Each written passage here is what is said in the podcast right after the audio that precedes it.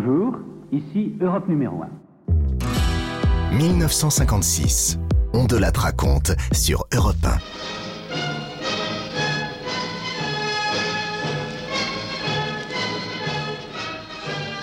Le 10 avril 1956, une nouvelle émission voit le jour sur Europe numéro 1. Son titre Vous êtes formidable. Et le premier thème de Vous êtes formidable, c'était D'où nous entendez-vous? Et la personne qui a gagné en quelque sorte, ça veut dire que vous entendez de Dakar. Et ça donnait ça. Allô? Je vous entends, oui, d'où appelez-vous? Dakar. Oh, Dakar, vous vous rendez compte, on nous entend à Dakar. Mais ce qui est énorme, c'est qu'en faisant cette émission, en appelant l'auditeur et, que l'auditeur nous appelle, nous lancions quelque chose qui n'existait absolument pas. C'est Europe 1 qui a inventé le téléphone en liaison avec ses auditeurs.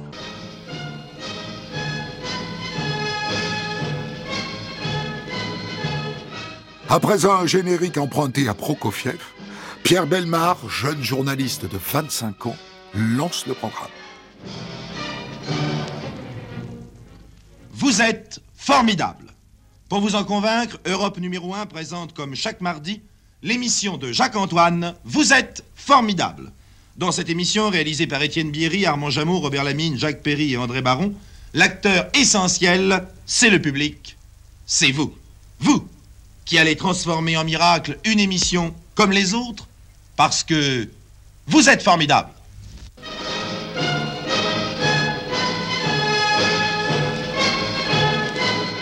Et quelques mois seulement après son lancement, l'émission prend un tour inattendu. Le 8 août, une catastrophe minière frappe la Belgique, à Marcinelle, près de Charleroi. J'ai quitté il y a un instant la mine tragique du bois du casier, où tandis que continuent de s'affairer les sauveteurs héroïques, des familles entières pleurent leurs disparus, où s'accroche à cet ultime espoir celui que peut-être, peut-être, à 1035 mètres sous terre, il y aurait quelques survivants. J'ai appris, j'ai appris quel était, au moment de la catastrophe, le nombre d'hommes répartis aux étages différents, et je vous le communique immédiatement. Ils étaient 27 à 715 mètres. Ils étaient 80 à 835 mètres. Ils étaient 7 à 907 mètres, 13 à 975 mètres et 130 à 1035 mètres. Ce sont ces 1035 mètres qu'on essaie d'atteindre coûte que coûte. Seuls deux mineurs échappent à la catastrophe. Le bilan humain est dramatique. 272 morts, ou plutôt ensevelés. Les sauveteurs n'ont réussi à sortir que six corps de la mine. Le 13 août, jour des obsèques, l'émotion est insoutenable, comme le raconte Jacques Paoli.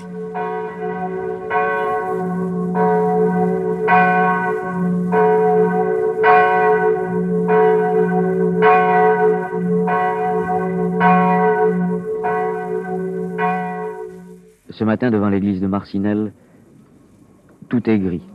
Le ciel, les murs, la terre. La poussière du charbon se mêle à la poussière du sol. Et sur ce sol de Marcinelle, des pas. Des pas innombrables, les pas de ceux qui viennent, en file interminable, en cortège, saluer les six dépouilles. Six des corps qu'on a arrachés au puits du bois du casier. Six cercueils tendus de noir, devant l'église tendue de noir. La pâleur des visages, les traits tirés, les yeux rougis. Devant moi, sur cette place de l'église à Marcinelle, auprès des représentants des gouvernements belges, français, italiens, les gens de la mine. Casque, bleu de travail, bottes, foulard ou mouchoir à carreaux autour du cou. Pour eux, pas de costume de deuil, la tenue de travail, simplement. Car la plupart de ces hommes, je les ai vus cette nuit au puits du casier. Lampe sur le front, inhalateur à la bouche, ils sortaient du puits, ils avaient vécu dans un enfer, les bleus collés à leurs épaules, à leur poitrine, ils sortaient dans le vent froid de Marcinelle, ils s'en allaient sans un mot. Et sans un mot, ce matin, ils sont là avec leur drapeau crépé de noir devant la dépouille de leurs camarades. Six cercueils tendus aux couleurs nationales, trois Italiens, deux Belges, un Polonais qui dorment de leur dernier sommeil. Le monde entier prend alors mesure des conditions de travail des mineurs de fond. Et à Europe numéro 1, le directeur, Louis Merlin, à l'idée de lancer une chaîne de solidarité à l'intention des familles de mineurs. Et le meilleur programme pour le faire, eh bien c'est Vous êtes formidable de Pierre Belmar. Nous avons eu cette idée de demander à des gens qui avaient des automobiles pour faire le parcours entre la ville où ils étaient et Marcinelle. 15 auditeurs répondent à l'appel. Ces automobilistes bénévoles ont une mission, parcourir des kilomètres pour récolter un maximum de dons. Leur périple est suivi et commenté chaque jour sur l'antenne d'Europe numéro 1. Ces voitures, pendant sept jours, ont parcouru la France, sur des parcours tous différents bien entendu, qui étaient annoncés par les meneurs de jeu d'Europe 1 toute la journée. Toutes les voitures sont toutes arrivées le même jour et presque à la même heure à Marcinelle et ont remis leurs sous, c'était des millions et des millions de francs.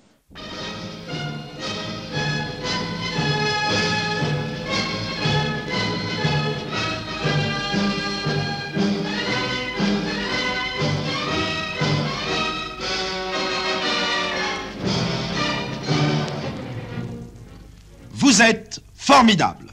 C'est avec vous et grâce à vous que nous avons pu, au moment de la catastrophe de Marcinelle, faire parvenir près de 50 millions aux orphelins des victimes. Et à la fin de l'été 1956, dans la foulée de la catastrophe de Marcinelle, Vous êtes formidable devient officiellement le programme de solidarité d'Europe numéro 1. Pierre Belmar en animera 125 numéros jusqu'à l'arrêt du programme en 1960. Elle est à toi cette chanson, toi l'Auvergnat qui sans façon m'a donné quatre bouts de bois quand dans ma vie il faisait froid. Toi qui m'as donné du feu quand les croquantes et les croquants, tous les gens bien intentionnés m'avaient fermé la porte au nez. Ce n'était rien qu'un feu de bois, mais il m'avait chauffé le corps, et dans mon âme il brûle encore, à la manière d'un feu de joie. Toi l'Auvergnat, quand tu mourras, quand le croque-mort t'emportera, qu'il te conduise à travers ciel, au Père éternel elle est à toi cette chanson, toi l'hôtesse qui sans façon m'a donné quatre bouts de pain quand dans ma vie il faisait faim.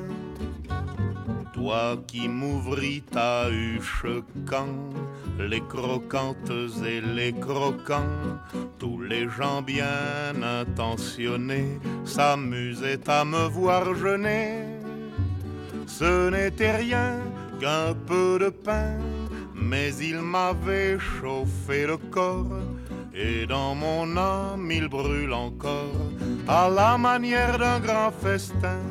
C'était Georges Brassens avec Chanson pour l'Auvergnat, chanson de 1956. On de la raconte. Christophe Ondelat. En 1956, les Français découvrent la Renault Dauphine. Elle est présentée à Paris au Palais de Chaillot où se tient à l'époque le Salon de l'Automobile. Le domaine de la propulsion terrestre vient de s'annexer la Dauphine, qui après 2 millions de kilomètres d'essais poussés sur toutes les routes et sous tous les climats, a été au Palais de Chaillot l'objet de la curiosité générale. La curiosité que soulève la nouvelle venue de l'écurie automobile française s'explique par ses caractéristiques dont deux d'entre elles retiennent particulièrement l'attention. Sa vitesse, 115 km heure. Sa consommation, 6 litres et demi. Et après Paris, eh bien c'est au tour du Salon de l'Auto de Genève d'accueillir la dernière née de chez Renault. La Dauphine a été présentée hier à Paris. Nous sommes maintenant à Genève et nous allons procéder à la première présentation mondiale de cette voiture sur le terrain de la libre concurrence que représente le marché suisse. Et ensuite, la Dauphine met le cap sur la Corse, cette fois pour des essais sur route avec des journalistes. Alors Europe numéro 1, ici Ajaccio. Depuis trois mois environ, les Corses sont assez étonnés par cinq petites voitures de couleurs différentes, bleu, gris clair et crème, qui sillonnent à toute vitesse toutes les routes, même les plus accidentées de l'île. Ces voitures, ce sont 6 5 chevaux Dauphine Renault qui sont aux essais en Corse et qui depuis quelques jours sont présentés à la presse et maintenant je suis sur la route d'Ajaccio à Porticcio. Je vais faire un essai de vitesse et de freinage. Alors je tourne la clé de contact et je démarre. Et dans la foulée, le journaliste d'Europe numéro 1 partage ses impressions avec les auditeurs. La première monte immédiatement à 40, puis la seconde, la seconde que nous allons monter à 70-75 puisque c'est la vitesse normale et moyenne. Voilà 70, troisième. La troisième de cette voiture est prévue pour euh, monter environ à 110. La vitesse chronométrée est, je crois, de l'ordre de 107 km 500 pour une voiture standard. Nous sommes à 100. 105 compteurs, ce qui doit faire à peu près 97, puisqu'on m'a averti qu'il y avait 8% de différence. La voiture, comme vous pouvez vous en rendre compte, est extrêmement silencieuse. Le compteur accuse maintenant entre 110 et 115 et l'accélérateur est pratiquement au plancher, ce qui doit conférer précisément cette vitesse de l'ordre de 107 km 500, 107 km. Et c'est, je crois, euh, véritablement une voiture euh, dont la catégorie manquait en France, une voiture qui euh, tout en restant très économique, puisque sa consommation vérifiée, je l'ai vérifié moi-même, est de 7 litres 5 au 100 km. Une voiture qui permettra euh, d'avoir un engin peu coûteux, son prix de vente sera de 550 000 francs, et une voiture qui tout de même permettra un confort et des performances supérieures à euh, sa catégorie, si l'on peut dire. Autre particularité de la Dauphine, elle est dotée d'un système qui permet de surveiller au plus près sa consommation d'essence et de faire donc des économies. Économiser l'essence en roulant moins vite et en conduisant mieux est une évidence, mais une évidence que l'on oublie parfois de chiffrer. Ainsi, cette voiture, la première alimentée par une éprouvette permettant de lire la consommation au gramme près, est lancée à la vitesse stabilisée de 115 km heure. Elle consomme 7 litres, 7 litres 9 au 100 km. La même roulant maintenant à 60 km heure ne consomme plus que 6 litres 2. En pourcentage, l'économie réalisée est de 29%, presque l'économie demandée à chaque automobiliste pour qu'il n'y ait plus de problème de l'essence. Et ça tombe bien, parce qu'en cette année 1956, l'essence vient à manquer en France en raison de la crise du canal de Suez.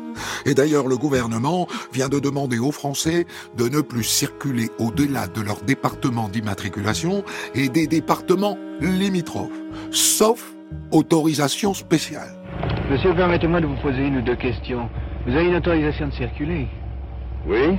Euh, vous l'avez eu pour des motifs euh, professionnels Pour motifs professionnels d'intérêt général Oui. Euh, la création de colonies de vacances dans Lyon. Ah bon nous, nous faisons partie de la jeunesse en plein, au plein air. Oui. Je ne pense pas que la restriction par département soit véritablement valable. Efficace. Parce qu'elle peut d'abord, elle gêne d'abord d'une part l'industrie automobile dans un cadre général, et d'autre part, elle gêne également certains particuliers pour des cas de force majeure ont besoin tout de même de se déplacer.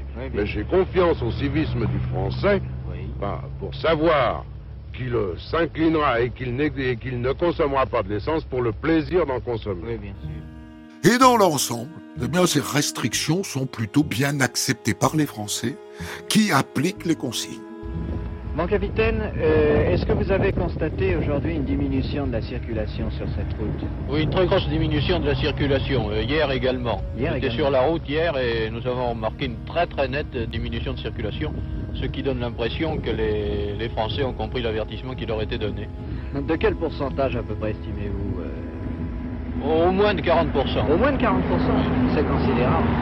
Euh, vous avez constaté des infractions depuis hier euh, à la circulation Non, nous avons fait plusieurs services de contrôle et nous n'avons relevé jusqu'à présent aucune infraction. Tous les gens qui circulent avec des numéros étrangers au département euh, dans lequel ils ont le droit de circuler possèdent une autorisation qui leur permet qui, de circuler. Par conséquent, ils sont en règle. Ils sont en règle.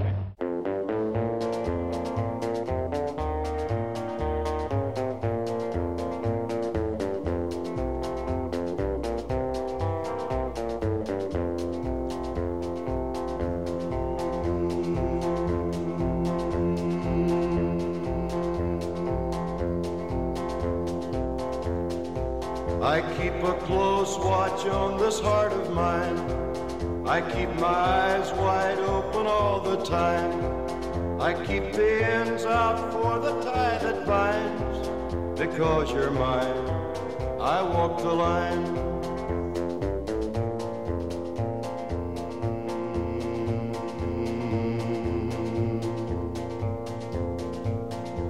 I find it very, very easy to be true. I find myself alone when each day is through.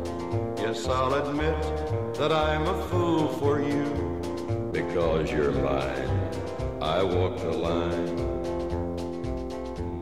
C'était Johnny Cash avec I Walk the Line en 1956, chanson écrite, paraît-il, en une seule nuit. On de la raconte, Christophe Ondelatte. Le 29 juin 1956, Jacques Anquetil tente de battre le record de l'heure jusque-là détenu par le cycliste italien Fausto Coppi. Il est 19h13. Jacques Anquetil a 60 minutes devant lui pour battre le record du monde de l'heure. Et sur cette même piste du Vigorelli de Milan, où 14 ans auparavant Fausto Coppi réussit à couvrir 45 km 798, il faut faire mieux. Pendant 50 minutes, avec une volonté de faire, le Normand reste exactement dans les temps de Coppi et nettement en dessous de ses propres possibilités.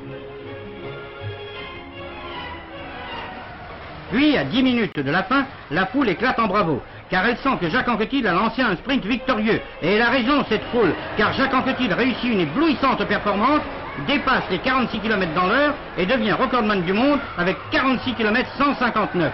Un grand exploit, un vrai, digne d'un grand champion.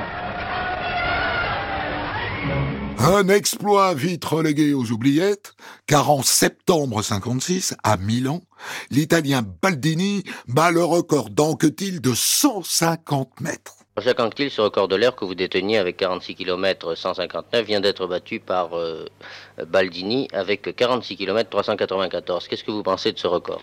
Bah, Je crois qu'il a fait quelque chose de formidable mais il l'a préparé surtout depuis deux années. Vous pensez que l'on peut faire mieux que ce 46 km 394 Faire mieux, c'est difficile, mais enfin, je crois quand même que l'on peut atteindre 45 km, 46 km 500 ou 46 km 600. C'est le maximum que vous pouvez donner à ce record de l'heure? Je crois pouvoir aller jusqu'à 46 500. Mais vous, vous avez l'intention, vous, de vous attaquer de nouveau à ce record de l'heure Je vais essayer, car quand je l'ai fait au mois de juin, je l'ai fait quatre jours après un premier échec, j'avais à peine récupéré, il faisait encore chaud à ce moment-là, et je crois quand même pouvoir faire mieux.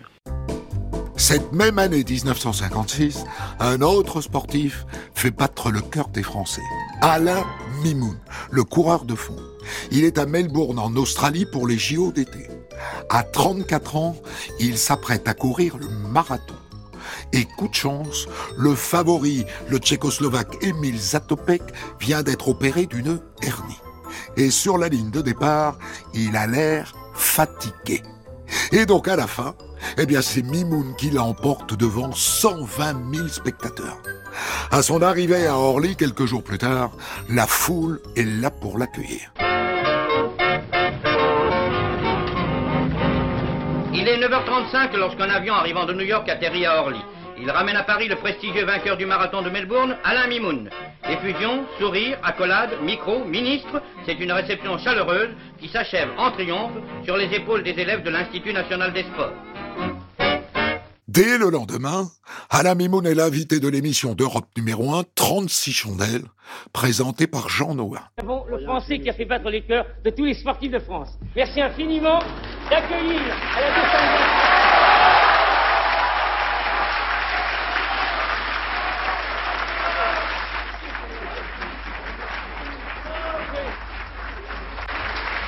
Allez, je vous remercie de tout cœur de souhaiter bon voyage à ce voyageur qui part.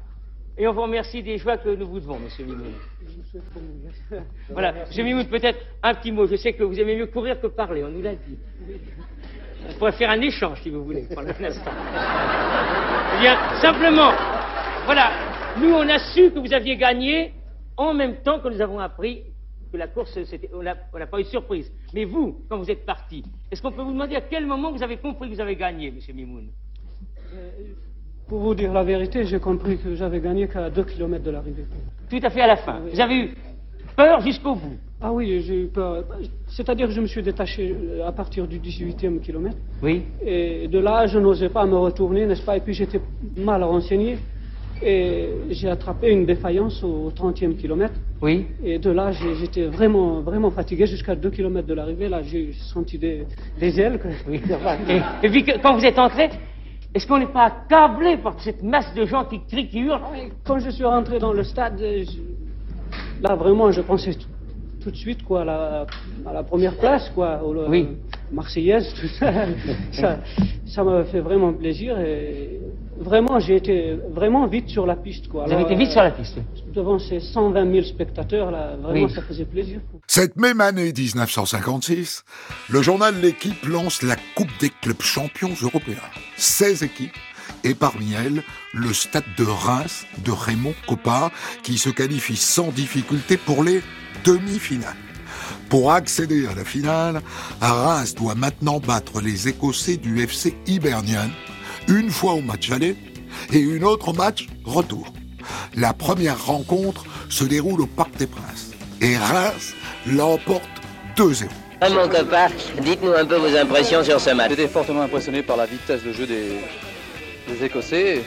Je pense que c'est dans les derniers quarts d'heure que nous avons, gagné le match. Ça, un dernier quart d'heure, je pense, éblouissant même.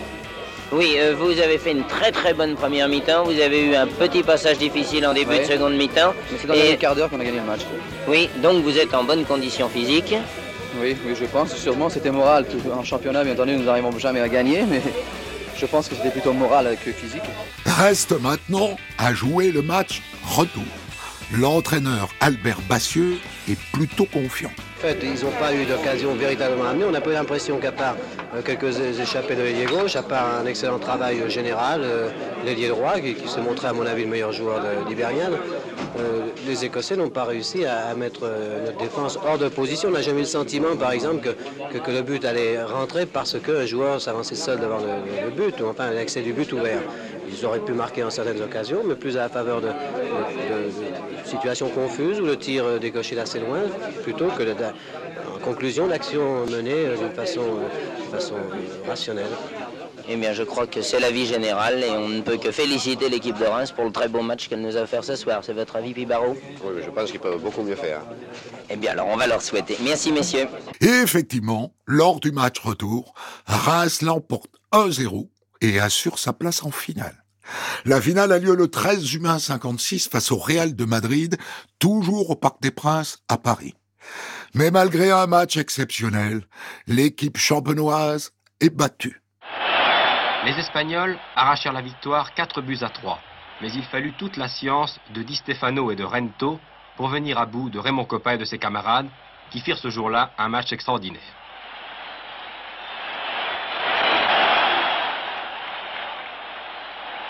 À l'issue de cette magnifique finale, les Espagnols recevaient leur première Coupe d'Europe des clubs.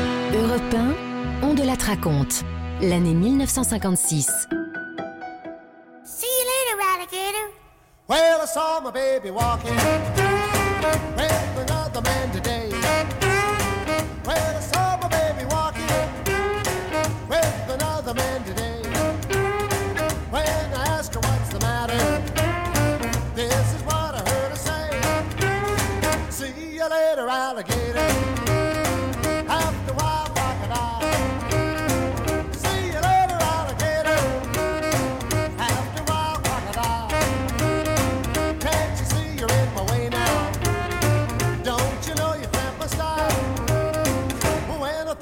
What she told me nearly made me lose my head. When I thought of what she told me, nearly made me lose my head. But the next time that I saw her, reminded her of what she said. See you later, alligator. After a while.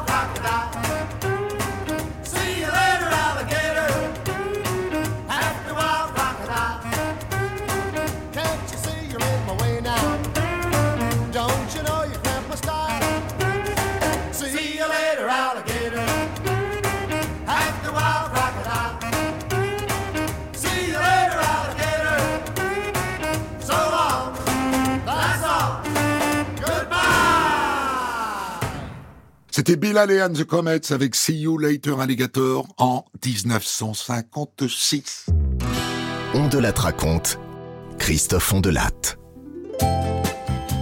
En 1956, le prince régné de Monaco s'apprête à épouser l'actrice hollywoodienne Grace Kelly.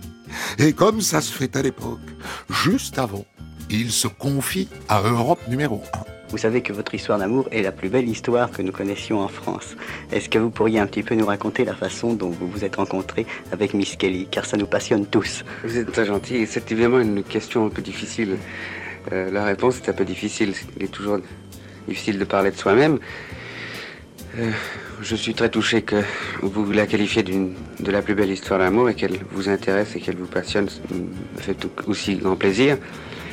Euh, c'est une histoire d'amour très, très sympathique et très, très belle, comme vous l'avez dit, parce que c'est une histoire vraie. Et ce n'est pas du tout une histoire euh, euh, fruit de publicité ou, de, euh, ou artificielle. Quant à vous dire exactement comment nous nous sommes rencontrés pour la première fois, est-ce que même les, amoureux les plus, les plus simples et les plus, les plus dans la vie que, que nous le savent je ne sais pas. Et figurez-vous que cette interview du prince régné à Europe numéro 1 se termine par un cadeau de mariage. Monseigneur, je tiens à vous remettre au nom d'Europe numéro 1 un disque spécialement enregistré à votre intention par la direction d'Europe numéro 1 qui, vous devez le savoir, prépare ce qu'on appelle le bouquet de la princesse. Ce bouquet est un ensemble de fleurs, de petites fleurs qui ont été cueillies par tous les enfants de France et qui sera remis le jour de votre mariage à votre femme. D'abord, je voudrais vous remercier, remercier surtout Europe numéro 1 de son initiative que je trouve très touchante et qui, euh, quand j'en ai parlé à Miss Kelly, l'a infiniment touchée, évidemment. Je trouve que l'idée de recueillir ces fleurs cueillies par les enfants de France est vraiment euh, très sympathique et je crois que c'est une manifestation qui marquera euh, d'une façon touchante les événements qui vont commémorer le mariage une semaine avant le mariage, les reporters André Marin et Gilbert Lozin multiplient les reportages pour rendre compte de l'effervescence qui règne sur le rocher. Gilbert Lozin et moi-même nous sommes présentés à Monaco et comme nous venons pour euh, le mariage de son Altesse Sérénissime le Prince Régnier III de Monaco et, de Mademoiselle Grace Kelly, nous nous sommes tout naturellement rendus au palais, c'était logique. Comment nous a-t-on reçus? Eh bien... Bonjour monsieur. Bonjour monsieur. Je représente Europe numéro 1. Je voulais savoir s'il était possible d'interviewer éventuellement euh, son Altesse euh, le Prince. Vous demandez, enfin, vous sollicitez le Prince, vous pouvez accorder une, une audience. Et vous mettez votre adresse, votre numéro de téléphone. Oui. Et puis on vous, sûrement, vous donnera une réponse. Parce qu'il y a beaucoup de, de journalistes, vous me donnez quelques détails euh, là-dessus, il y a beaucoup de journalistes qui veulent essayer d'interviewer. Ça, j'en sais rien. Vous ne savez pas Absolument défendu de rien dire, non Ah bon, vous n'avez pas le droit de dire quoi que ce soit D'accord. Pendant ce temps, journalistes, reporters, photographes, caméramans courent, courent inlassablement et dans tous les sens à la recherche d'un improbable laissez-passer. Ces laissez-passer étaient prêts, ainsi que les cartes de presse, mais un incident de dernière heure s'est produit. Certains malins en ont fait imprimer de fausses. Ce qui fait qu'il a fallu tout reprendre, repartir à zéro et recommencer à redistribuer de nouvelles cartes. Évidemment, ça ne va pas sans récrimination. Mais ce qui prouve, André Marin, qu'à Monaco, eh bien, les jeux ne sont jamais faits. La future mariée arrive à Monaco le 12 avril 1956. Et bien sûr, les journalistes d'Europe numéro 1 sont aux premières loges. Enfin, Grèce 20.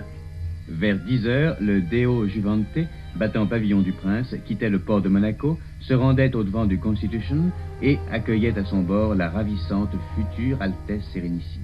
Puis, ce fut le retour dans le port de Monaco. Nous y étions. Dans la tribune de presse, quelques personnalités du monde littéraire, euh, membres du jury du prix littéraire de Monaco, nous ont fait, euh, je puis dire, l'honneur euh, d'être à nos côtés. Monsieur Minanvio, Monsieur André Mauroy, Monsieur Paul Géraldi.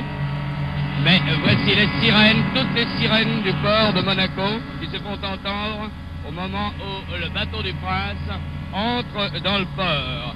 Cependant que du yacht Déo Juventé sont partis des fusées et à ces fusées étaient accrochés les parachutes aux armes euh, de la principauté.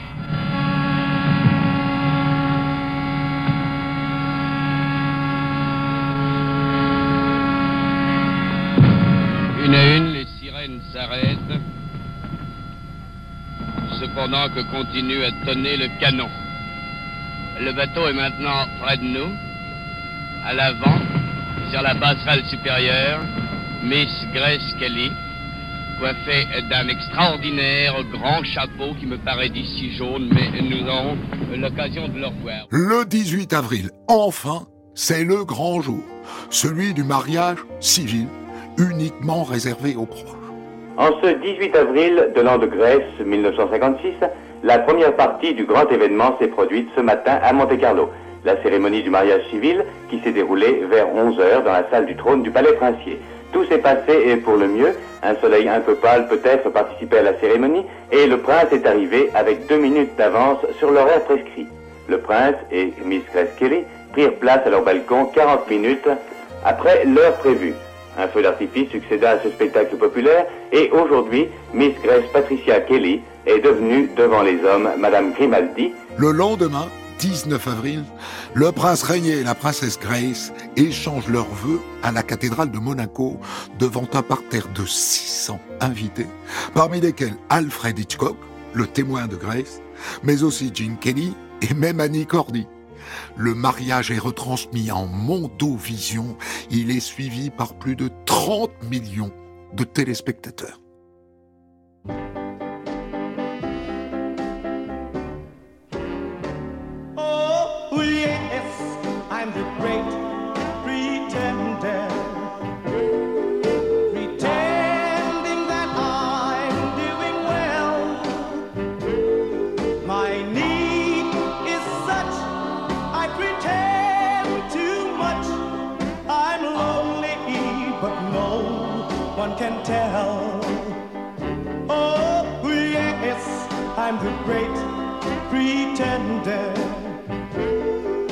A dream.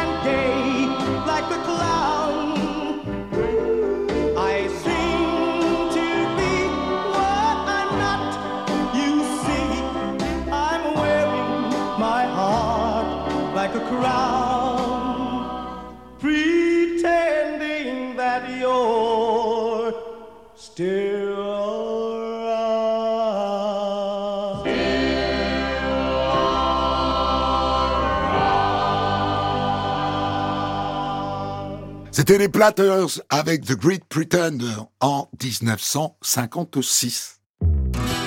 On de la raconte. Christophe Ondelat. Le 27 janvier 1956, un jeune chanteur du nom d'Elvis Presley signe un contrat record de 40 000 dollars avec la maison de disques RCA. Et dans la foulée, sort son premier disque. Dès le lendemain, 28 janvier, il est l'invité du Stage Show sur la chaîne CBS. Elvis Presley.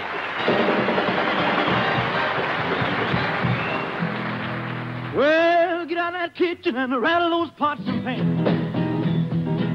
Get out of that kitchen and rattle those pots and pans. Well, I roll my breakfast cause I'm a hungry man. I believe you're doing me wrong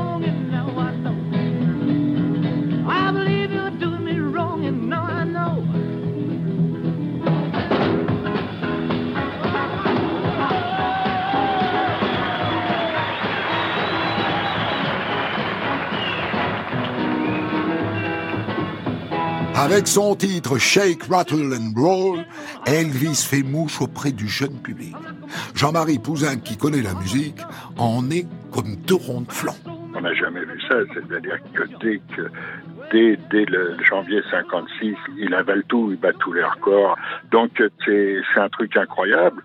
Et là, là, alors là, véritablement, toutes les ligues de vertu, les, journalistes, enfin tous les gens et bien pensants, euh, voilà, tout ça, ça, ils vont se liguer contre lui. Eh oui, Elvis chante et surtout bouge d'une manière qui peut être jugée indécente. Mais ça n'empêche pas le phénomène Elvis de dépasser les frontières de l'Amérique et de débarquer en France. Dès 1956 en France, Elvis est repris par des chanteurs français.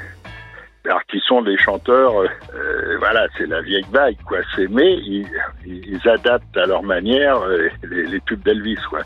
Elvis a gagné la planète en quelques mois, alors qu'aux États-Unis, à la télé, ça, bon, c'est très bien, mais dans tous les autres pays, en Europe notamment, il va gagner l'Europe euh, sans passage télé, en étant interdit à la, radio. Après, il y a, naturellement, heureusement, il y a l'Europe numéro un. Europe 1 a été dans les pionniers et euh, Elvis passait euh, régulièrement par la suite, était un, des, chouchous d'Europe numéro 1, ça c'est certain.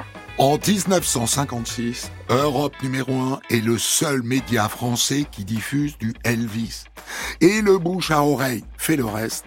Et dans la foulée, Paris Match publie les premières photos du gamin. Vous voyez un Elvis couché sur le sol sur une scène avec les filles en folie. Et, là, euh, quand vous êtes gamin, vous me dites, mais c'est quoi ça? Vous savez pas ce que c'est, quoi. D'autant que vous avez entendu la voix sans voir de photos. la voix, déjà, le, rythme, le son vous a, vous a, vous a mis en l'air. Et après, vous voyez ces photos, mais vous dites, c'est quoi? La jeunesse adore la voix, le style, la coiffure, le déhanché, bref, tout ce qui est nouveau et séduisant chez ce Presley. Aux États-Unis, chacune de ses apparitions télé bat des records d'audience. Le 9 septembre 56, Elvis Presley est l'invité de l'émission la plus populaire d'Amérique, le Ed Sullivan Show. Jusqu'à présent, le présentateur jugeait le jeune homme inapproprié pour une émission familiale. Mais vu la déferlante, eh ben, il n'a pas eu d'autre choix que de l'inviter.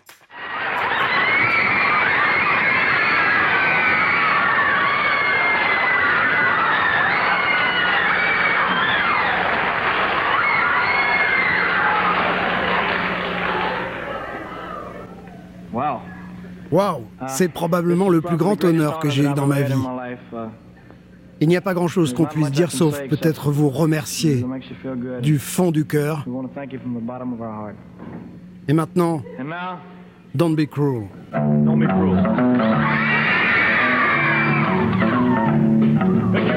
I can be found sitting home all alone. If you can't come around, at least please telephone. Don't be cruel to a heart is true. Baby, if I made you mad for something I might have said, please don't forget the past. The future looks bright ahead. Don't be cruel to a heart is true. Ce même soir, Elvis enchaîne avec une autre chanson, extraite de la bande-son du film Le Cavalier du Crépuscule, dans lequel il tient l'un des rôles principaux. Love me tender, love me dear, tell me you are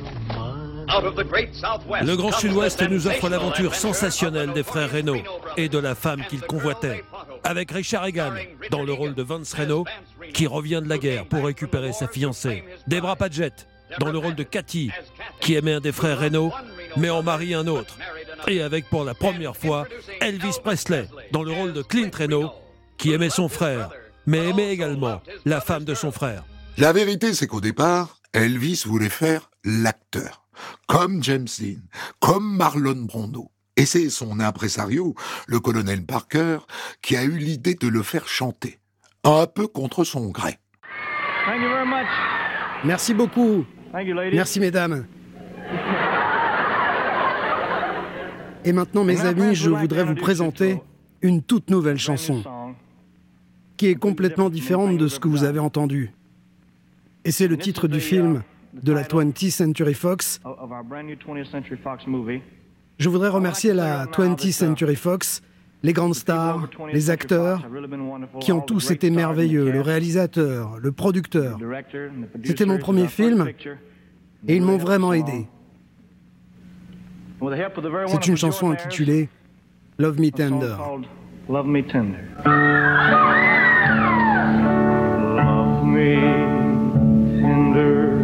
Love me sweet, never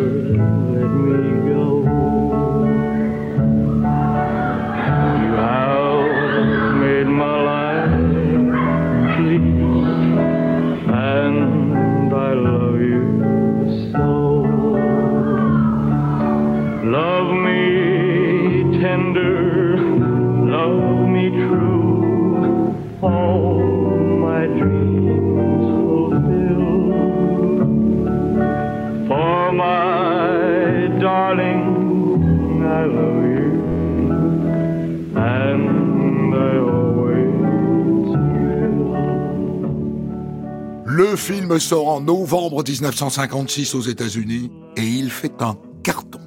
En cette année 56, Elvis Presley est partout, sur grand écran, donc, et en tête du hit parade, avec quatre titres différents.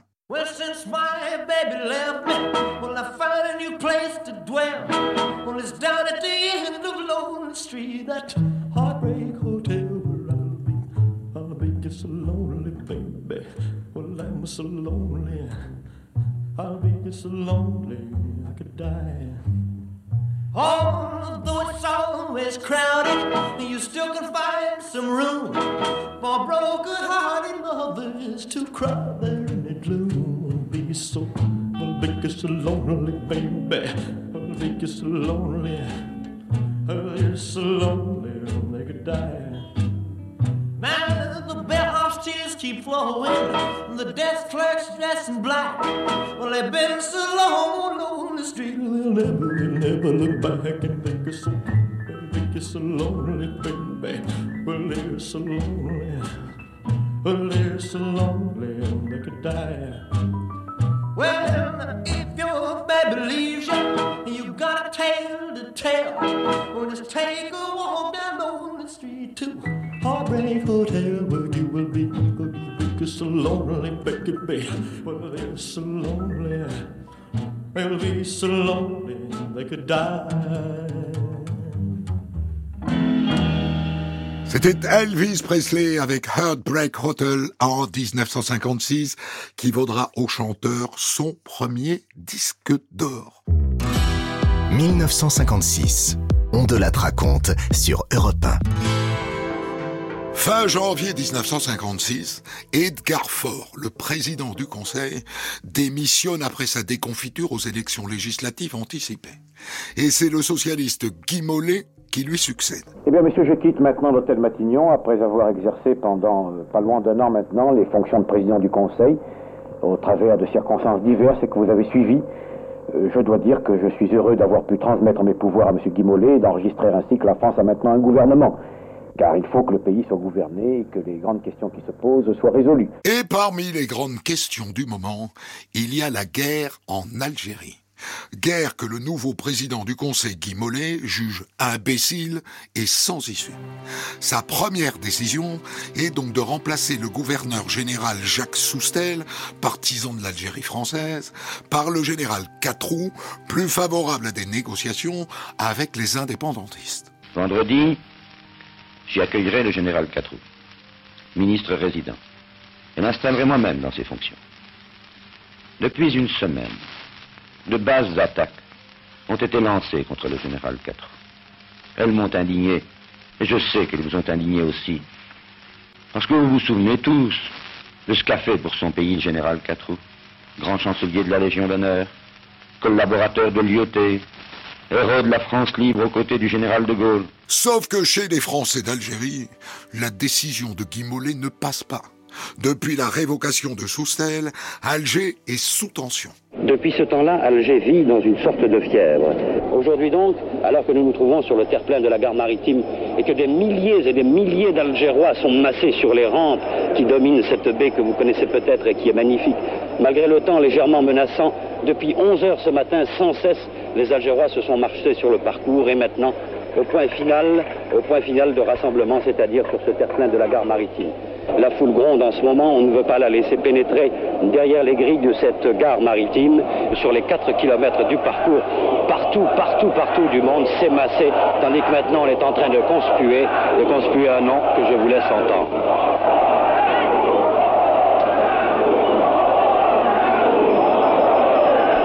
Gouverneur général vient de pénétrer maintenant dans l'enceinte de la gare maritime, tandis que les, clairons résonnent et que la foule scande sous stèle avec nous. Des saillies à chevaux.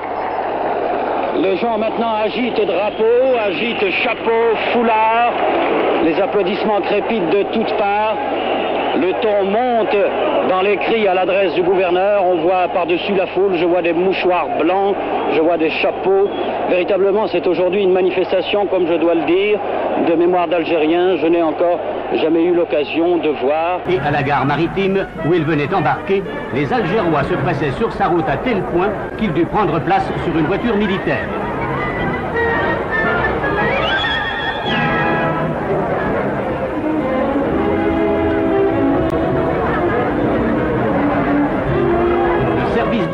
D'ordre lui fraya un passage au milieu de la foule qui avait voulu lui manifester d'une manière tellement intempestive son regret de le voir partir qu'il fallut littéralement l'enlever sur une passerelle volante.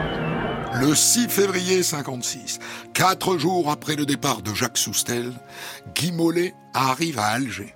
Il accompagne le nouveau gouverneur dans sa prise de fonction. Le cortège est maintenant sur le point d'arriver. Vraiment, l'atmosphère d'Alger est oppressante. Les gens sont massés, vous les voyez manifester. Les figures sont tendues, encadrées. Les gens sont encadrés par des, troupes en casque. Euh, la foule couvre la fanfare euh, de la garnison qui rend les honneurs. Euh, voici maintenant la Delahaye du président du Conseil. Monsieur Guy Mollet descend. Il est pâle. Il est précédé d'une centaine de journalistes environ, qui sont tous euh, assez mal à l'aise si j'en juge par leur physionomie.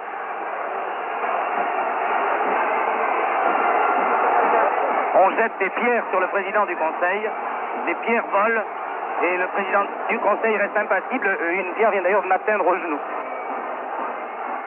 J'ai de pierres, mais aussi de tomates et de tout ce qui se trouve à portée de main.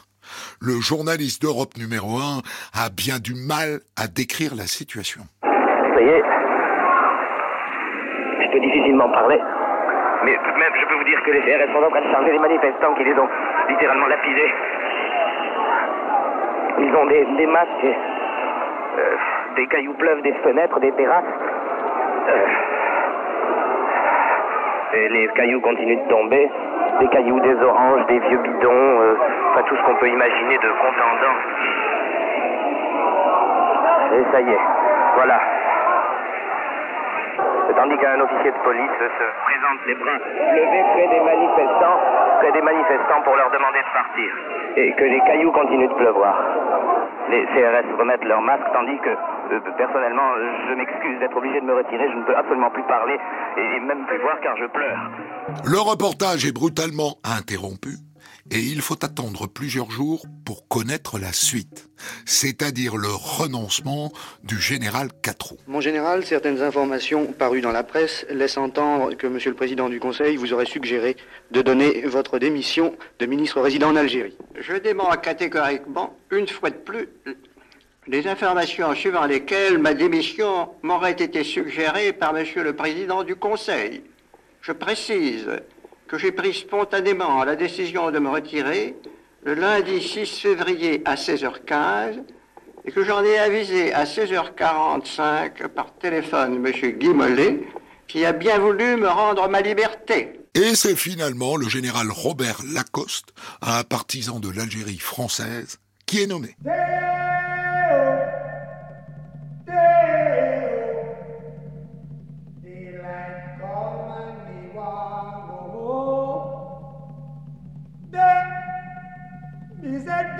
Mizete, Mizete, oh.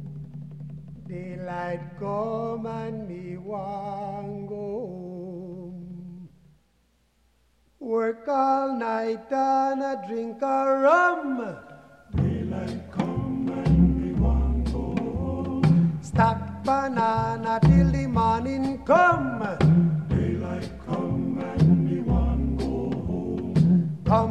Mr. Tallyman, tally me banana. Daylight come and me want go home. Come, Mr. Tallyman, tally me banana. Daylight come and me want go home. Live six foot, seven foot, eight foot bunch. Daylight come and me want go home. Six foot, seven foot, eight foot bunch.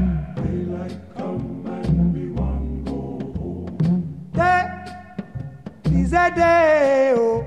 Daylight come and me want go home. Day is a day, is a day, is a day, is a day, and me want go home. Come, Mr. Tallyman, tally me banana. Daylight come and me want go home. Come, Mr. Tallyman, tally me banana. Day-o, day-o. Daylight come and me want go home.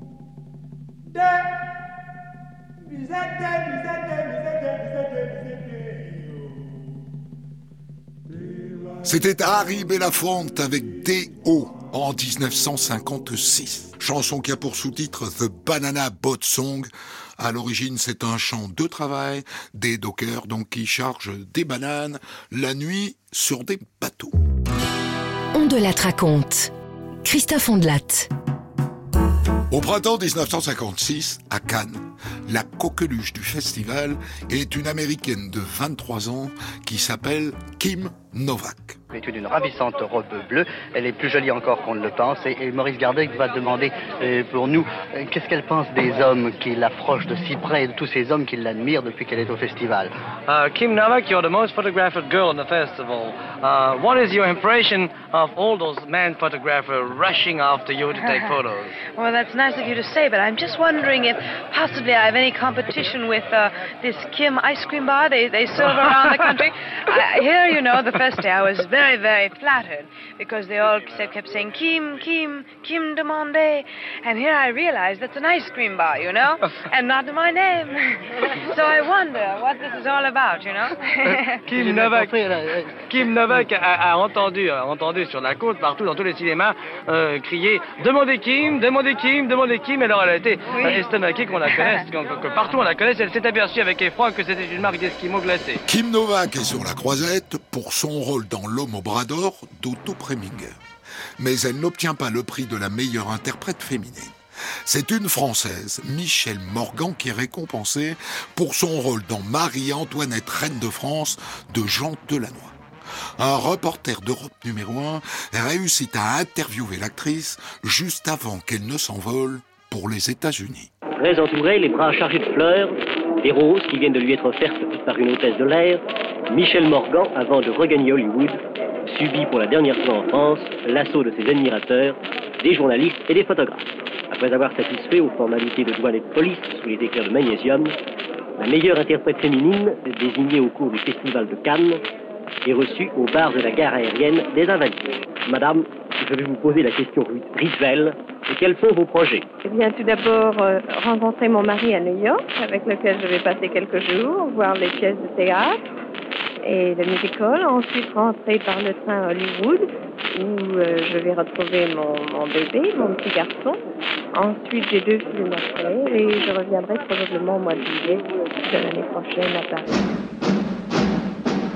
Durant l'hiver 1956, cette fois, c'est à Venise que ça se passe, pour la Mostra de Venise.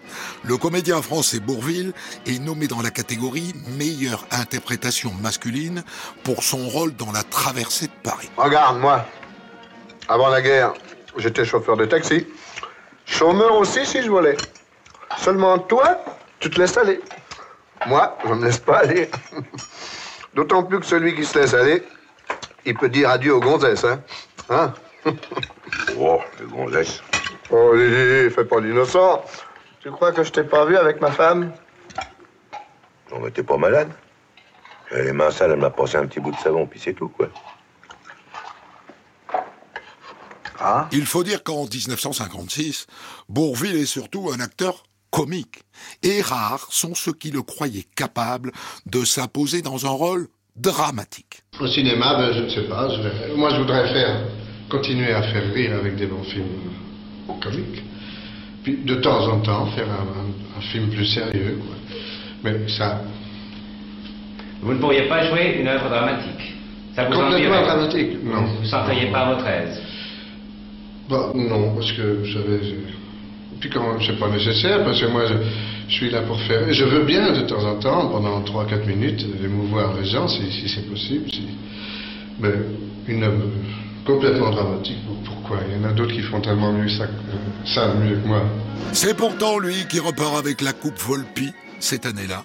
Et sorti en octobre, La Traversée de Paris est l'un des plus grands succès au box-office de 56, avec près de 5 millions d'entrées en France. Non, mais regarde-moi le mignon, là, avec sa face d'alcoolique et sa viande grise. Avec du mou partout. Du mou, du mou, là, du mou. Mais tu vas pas changer de gueule un jour, toi, non?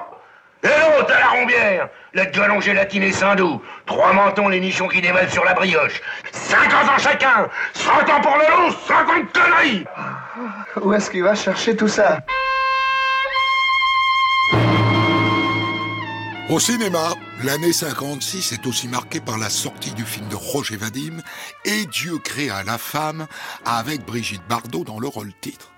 Le 26 novembre, jour de la sortie, seuls les spectateurs autorisés peuvent admirer l'actrice de 22 ans, car le film est interdit aux moins de 16 ans. Vadim, il semble que vous vous soyez livré là à l'étude d'un personnage assez curieux, enfin l'étude de la, de la jolie fille. C'est pas exactement de la jolie fille, c'est plus exactement un personnage euh, de jeune fille assez actuel et que je connais bien, parce qu'il y en a beaucoup plus d'exemplaires qu'on ne le pense, aussi bien en province qu'à Paris et même qu'à l'étranger, et qui est un personnage très physique, très direct, très naturel, très sensuel. Mais sensuel pas seulement sur le plan amoureux, sur le plan de, des rapports entre hommes et femmes, mais sensuel sur tous les plans de la vie. Euh, Elle aime la musique, elle aime le danger. Euh, des personnages qui sont très directs et qui n'ont qui n'ont aucune excuse sociale, si vous voulez, à cette espèce euh, d'instinct physique qui les domine. Et c'est grâce au film de Vadim que Bardot devient une star.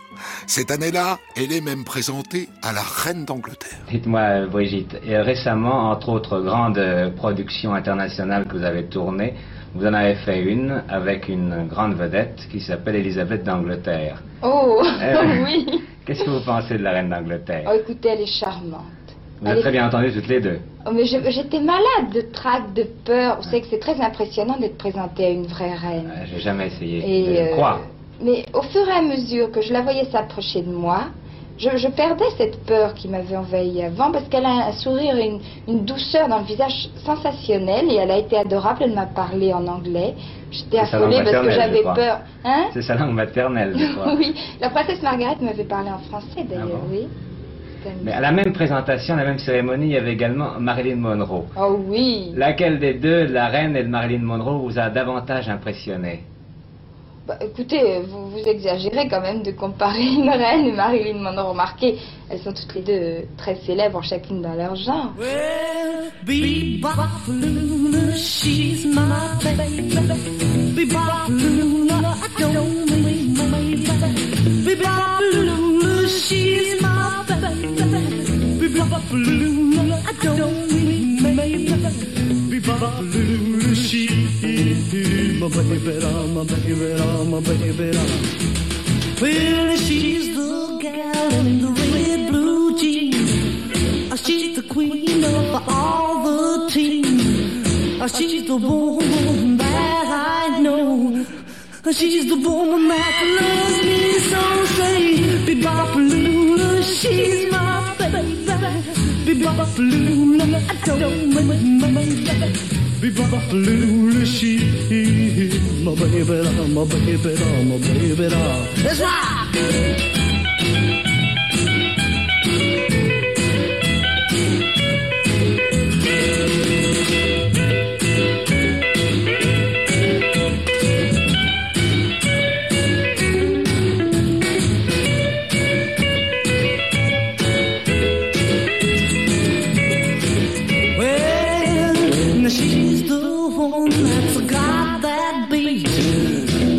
The woman with the flying face. Oh, uh, she's the one that walks around the store. She's the one that yells, more, more, more. Be-bop-a-lula, she's my baby. Be-bop-a-lula, I don't wait, baby. Be-bop-a-lula, she's my baby, my baby, my baby. Let's rock again now.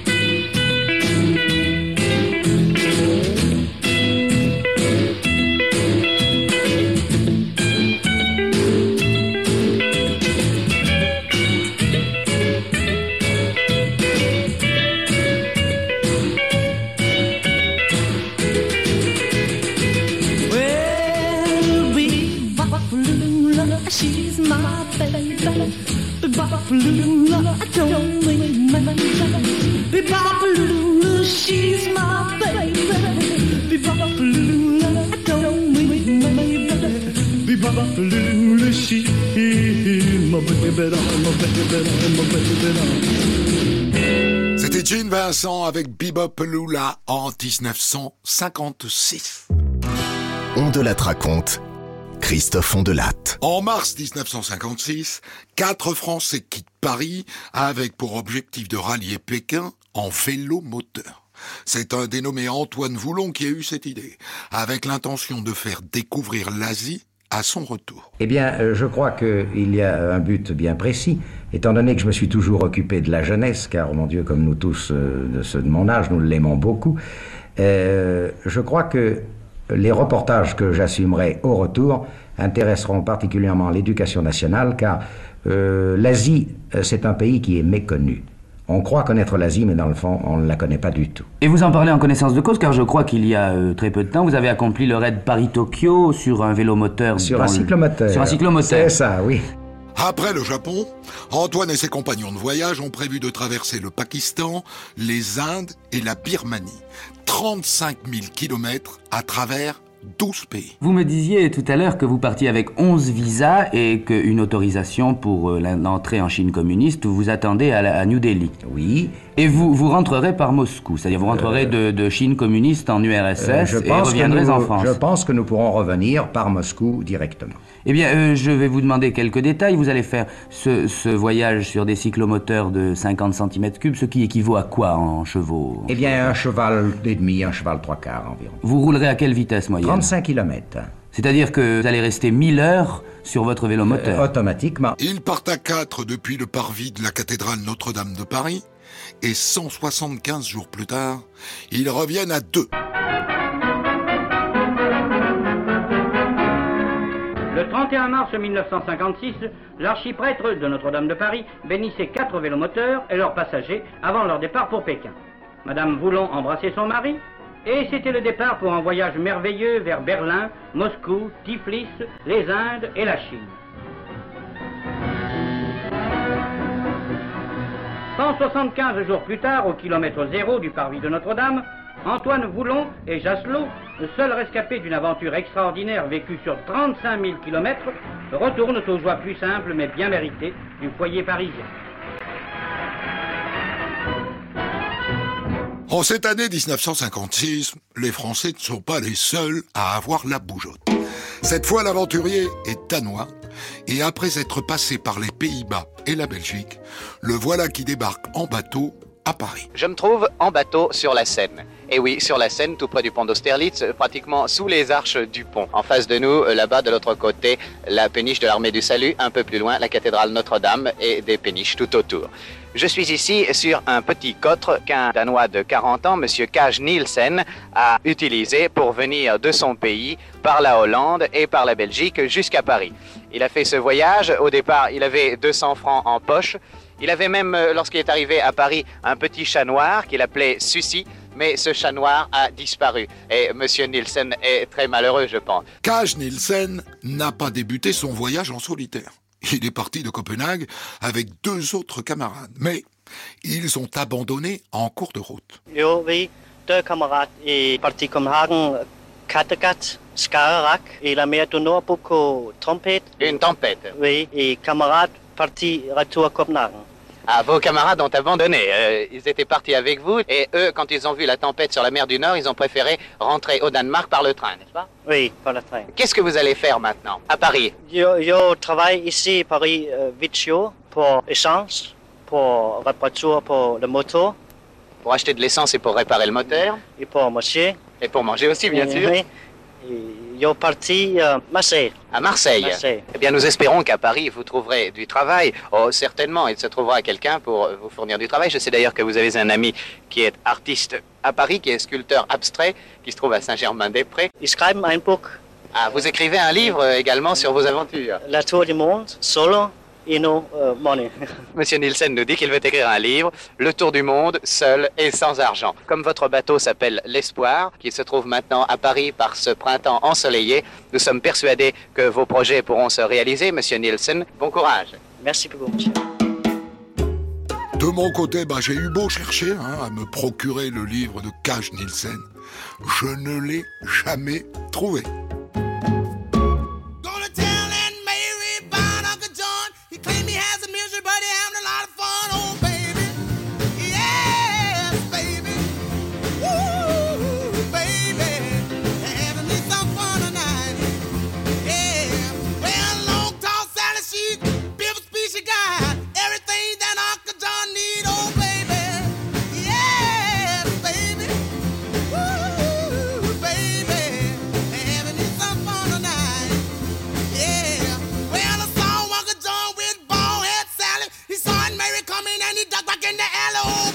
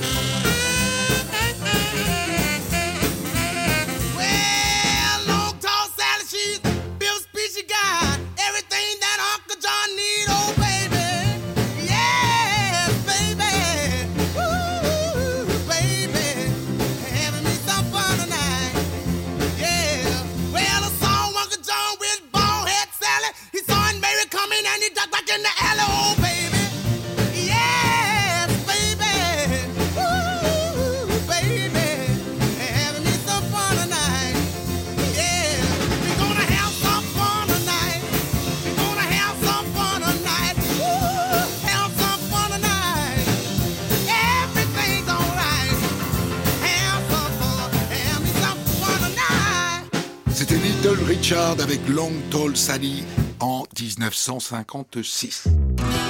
On de la raconte. Christophe Ondelat.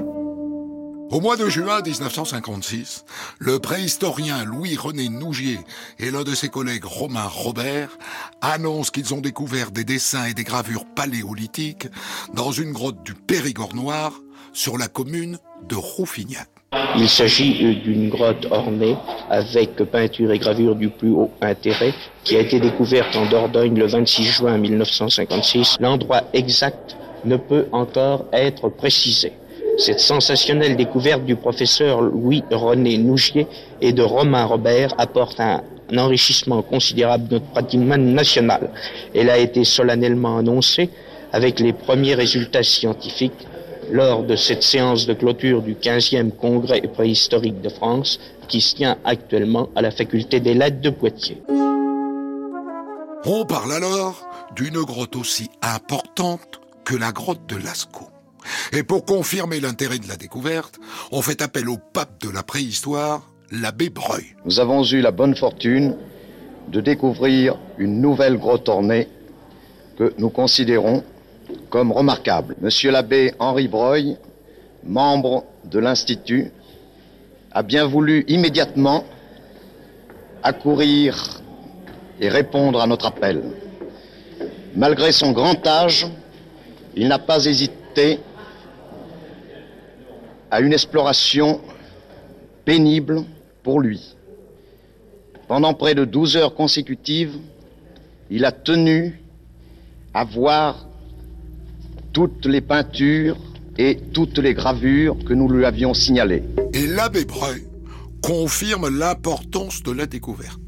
Alors durant l'été, des journalistes sont invités à visiter la grotte. Il est certain que cette grotte apporte, tant par ses solutions, mais surtout peut-être par les problèmes nouveaux qu'elle apporte, c'est cette grotte qui sera, je crois, un des moments essentiels pour la connaissance de l'art préhistorique de l'humanité. Et pourtant, malgré tous ces avis conformes, certains sont sceptiques, comme ce Périgourdin, parce que cette grotte, il la connaît bien. Elle m'avait été signalée par un spéléologue, mais je la connaissais depuis longtemps, car c'est une grotte qui est du reste indiquée sur les cartes, euh, sur les cartes routières, et qui figure dans le petit Larousse illustré, et qui est connue depuis le XVIIe siècle.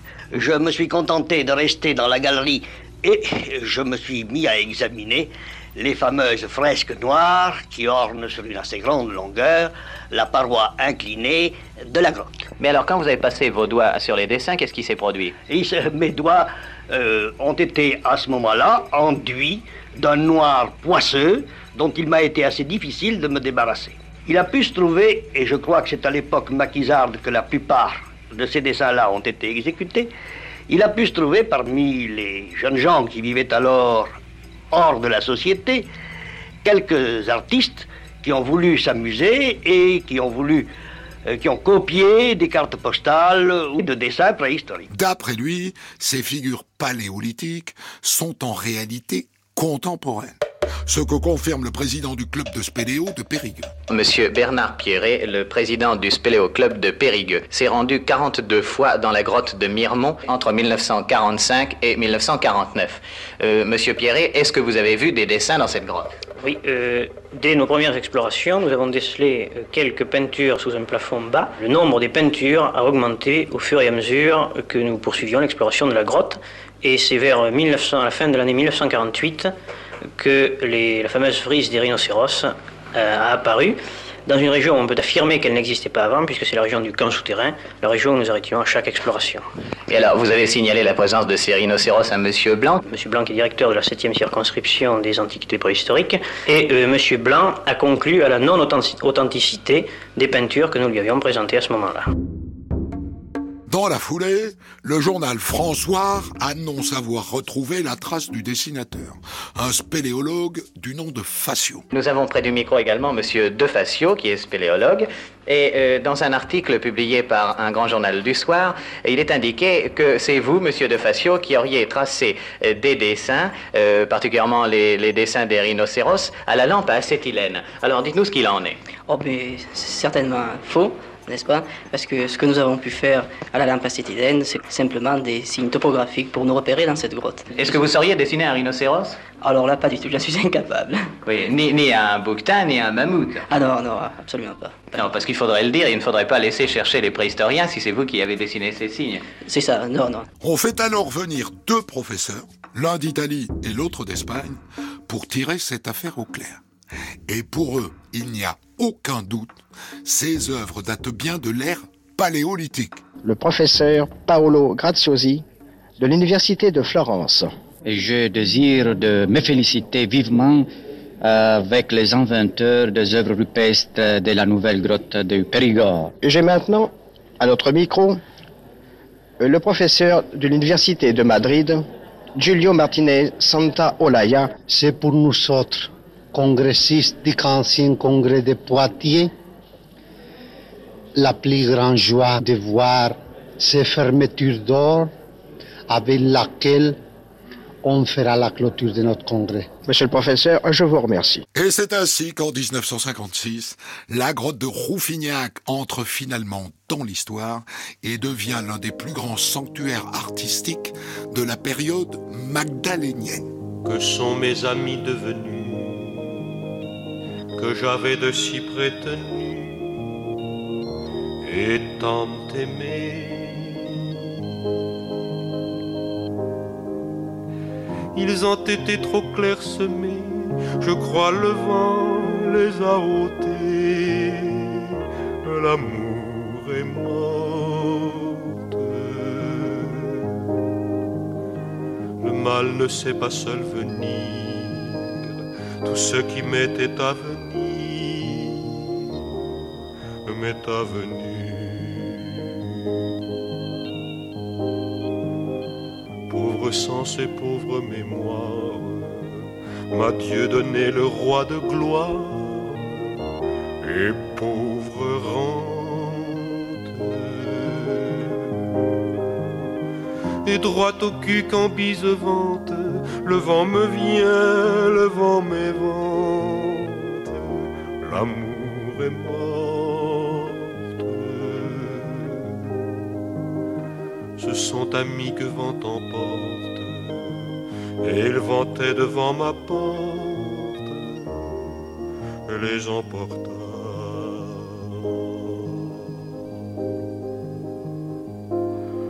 L'espérance de lendemain, ce sont mes fêtes.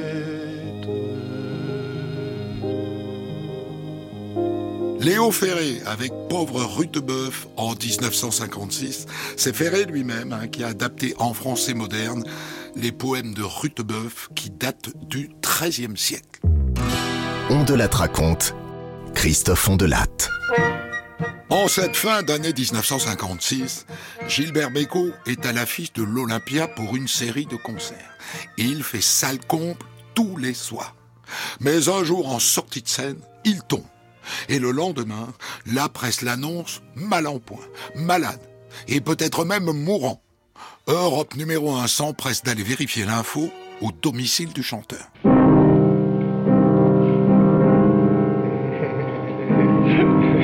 Non, non, non, non. Soyons sérieux. Il est des morts qu'il faut qu'on tue, il est des morts aussi qu'il faut qu'on réveille. Euh, L'un de ces morts s'appelle Gilbert Bécaud, que la presse avait prématurément enterré. Euh, je suis presque venu ici, chez vous, pour vous présenter mes condoléances attristées, mon cher, ou plutôt pour les présenter à Madame Bécaud. Je suis surprise tout de même de vous rencontrer, j'en suis ravi. Euh, somme toute, vous n'êtes pas tellement mal en point. Enfin, ce- ce- Mais non, mais je vous avouerai, puisque parlons de choses sérieuses maintenant, c'est que périodiquement, où on... Vous êtes sérieux euh, Ça m'arrive. Vous mourrez. Tenez, regardez-moi. Vous mourrez jeune. C'est charmant. je ne vous retiens plus. hein. Non, euh, périodiquement, on a l'habitude de vous m'enterrer ou de, ou de, ou qu'il m'arrive des drames. Oui, bah, c'est une bonne chose. Euh, oui, il paraît que ça rallonge la vie, tant mieux. Donc, je suis- non, euh, j'ai tout simplement fait une petite chute en sortant de l'Olympia l'autre jour, et mon Dieu, j'en ai parlé à personne parce que c'est une, une petite chose, rien du tout. Je me suis déplacé quelques vertèbres, c'est tout, dans le dos, pas, et on m'a remis ça en place tout de suite. Plus de peur que de mal donc, et Gilbert Bécaud est de nouveau sur scène le lendemain. Allez, vous allez voir. C'est très joli. C'est de qui C'est de qui Pierre Delanoë. Les Vous paroles sont de Pierre Delanoë. Ça ne me surprend d'ailleurs pas car c'est tout à fait excellent. Dans ce tour de chant de l'Olympia, combien de chansons nouvelles Quatre ou cinq. Et des auteurs nouveaux Absolument pas, je ne change jamais d'auteur. Vous êtes fidèle Je suis fidèle, comme ils le sont d'ailleurs. C'est toujours Pierre Delanoë, Louis Amade. Alors, vite, vite, un petit motif, un petit mot euh, sur une de vos dernières chansons. Ça s'appelle Mon cœur éclate, comme les vertèbres. Mon cœur éclate, il a envie de jouer et de s'éparpiller en cent mille folies. Mon cœur explose de trop vouloir aimer. J'ai envie de chanter pour un non, pour un oui, etc., etc. En cette fin d'année 56, le chanteur s'apprête aussi à avoir les honneurs du grand écran. Marcel Carnet l'a engagé pour jouer dans sa comédie musicale Le pays d'où je viens. Ah, parce que toi, tu es très futé. Tu as compris tout de suite que je tiens à l'envoyer du Père Noël. Tout de suite? Eh bien, tu vois, l'amour, c'est comme le Père Noël. Il faut y croire. Et quand on y croit, il arrive. Mais à peine Bécaud embauché que Carnet regrette son choix. Euh, euh, Marcel Carnet, qu'est-ce que vous pensez de Gilbert Bécaud Il était, Est-ce qu'il était à l'heure?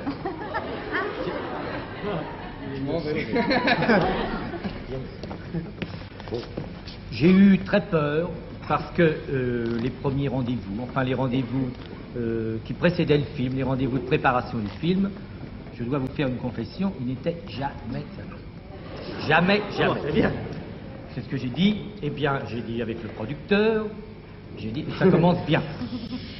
Et puis, euh, à ma grande surprise, le premier jour de tournage, Gilbert est arrivé à l'heure. J'ai dit, c'est le premier jour, naturellement. Et puis, ça a continué par là. je dois dire, je dois dire. Non, nous avons eu euh, quelques petits sujets de discussion. Parce que euh, vous avez peut-être remarqué, euh, Gilbert est un peu nerveux. Ah, parce que vous n'êtes pas nerveux. nerveux Non. Non, non, non, non, non Non, C'est non, pas, non, non. c'est pas du tout ce que je veux dire. C'est pas du tout ce que je veux Ah, dire. Mais enfin, nous étions deux nerveux et euh, il y a eu quelques petites frictions, très gentilles, très amicales d'ailleurs, puisque je suis ici ce soir. Lors de la promotion du film, Marcel Carnet, un brin revanchard, n'hésite d'ailleurs pas à titiller Bécou en sa présence. Enfin bref, j'ai trouvé, je vous disais, un collègue qui, en plus euh, de, son, de son travail de cinéaste amateur, avait été président de ciné-club, enfin adorait le cinéma, et adorait tellement le cinéma que je ne le trouvais jamais euh, concentré, absorbé par la scène du moment, mais toujours dix scènes en avant, dix, dix scènes plus tard, ce qui provoquait un petit peu mon irritation. Je lui disais, écoute Gilbert, tu fais ça, à ce moment-là tu arrives là. Il me disait, dis donc, qu'est-ce que tu penses de la scène de la sacristie? Est-ce que je ne pourrais pas faire ça ou ça? Ce qui évidemment me, me- me gênait beaucoup et m'ennuyait beaucoup, me préoccupait beaucoup. Et sur le plateau, en plus d'arriver en retard et de manquer de concentration, Beko a trouvé amusant de filmer les coulisses avec sa propre petite caméra. Et ça aussi, ça a agacé le réalisateur. C'est un garçon, il n'en a pas l'air comme ça, euh, qui fait souvent des infidélités au musical, qui tourne des films, qui tourne des films d'amateurs, qui tourne beaucoup de films. Et il faut que je vous dise une chose, c'est que moi j'ai tourné le pays d'où je viens, et en même temps lui tournait le pays où je suis. un film d'amateur sur les prises de vue, sur, je m'excuse, sur votre serviteur, je ne suis pas plus fier pour ça, parce Oh que non. je crois qu'il a une collection de gros plans et euh, assez sensationnel, je dois dire, un genre un peu péjoratif. J'en ai un qui Il a- fait plaisir. oui, oui, et euh, chaque fois je voulais lui adresser, non pas une réprimande, une petite observation, lui dire Gilbert, c'est pas bien, faudrait faire ça. il disait Oh, attention Marcel, tu sais, j'ai pris un gros plan de toi hier, hein, si je le montre celui-là.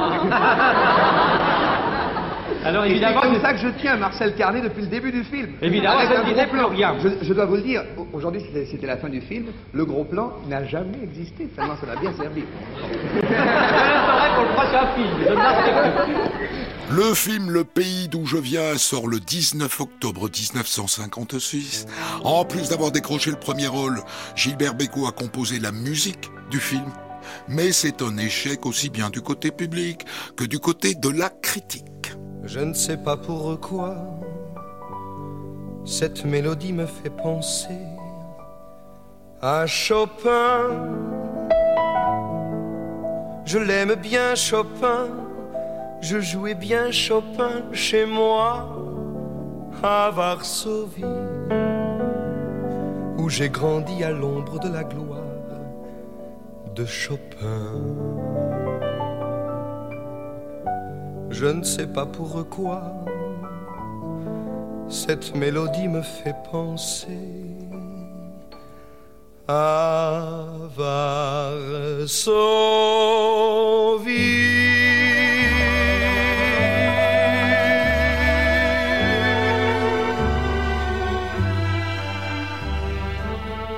Une place peuplée de pigeons, une vieille demeure avec pignon, un escalier en colimaçon, et tout en haut, mon professeur. Plus de sentiments, plus de mouvements, plus d'envolée, bien, bien plus léger. Joue mon garçon avec ton cœur, me disait-il, des heures, des heures. Premier concert devant le noir. Je suis seul avec mon piano et ça finit par des bravos. Des bravos, j'en cueille par millions à tous les coins de l'horizon.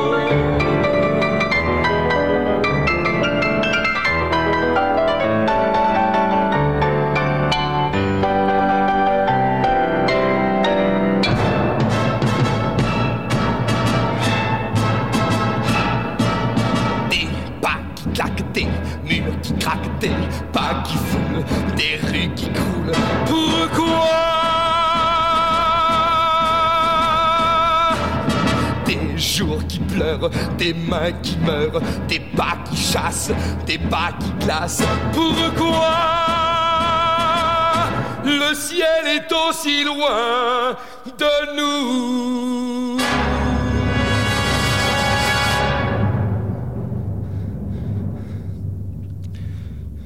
Je ne sais pas pourquoi, mais tout cela me fait penser Varsovie.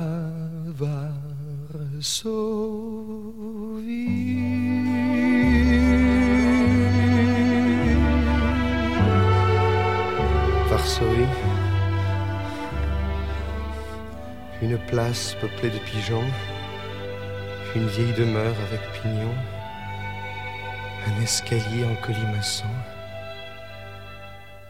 Et alors tout en haut,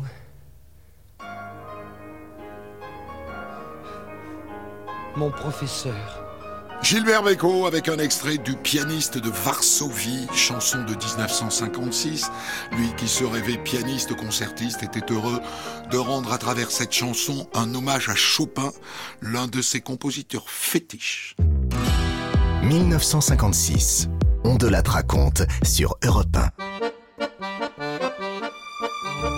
En juin 1956, 440 touristes en provenance d'Union soviétique débarquent au Havre à bord d'un paquebot. Ça n'était pas arrivé depuis 1914.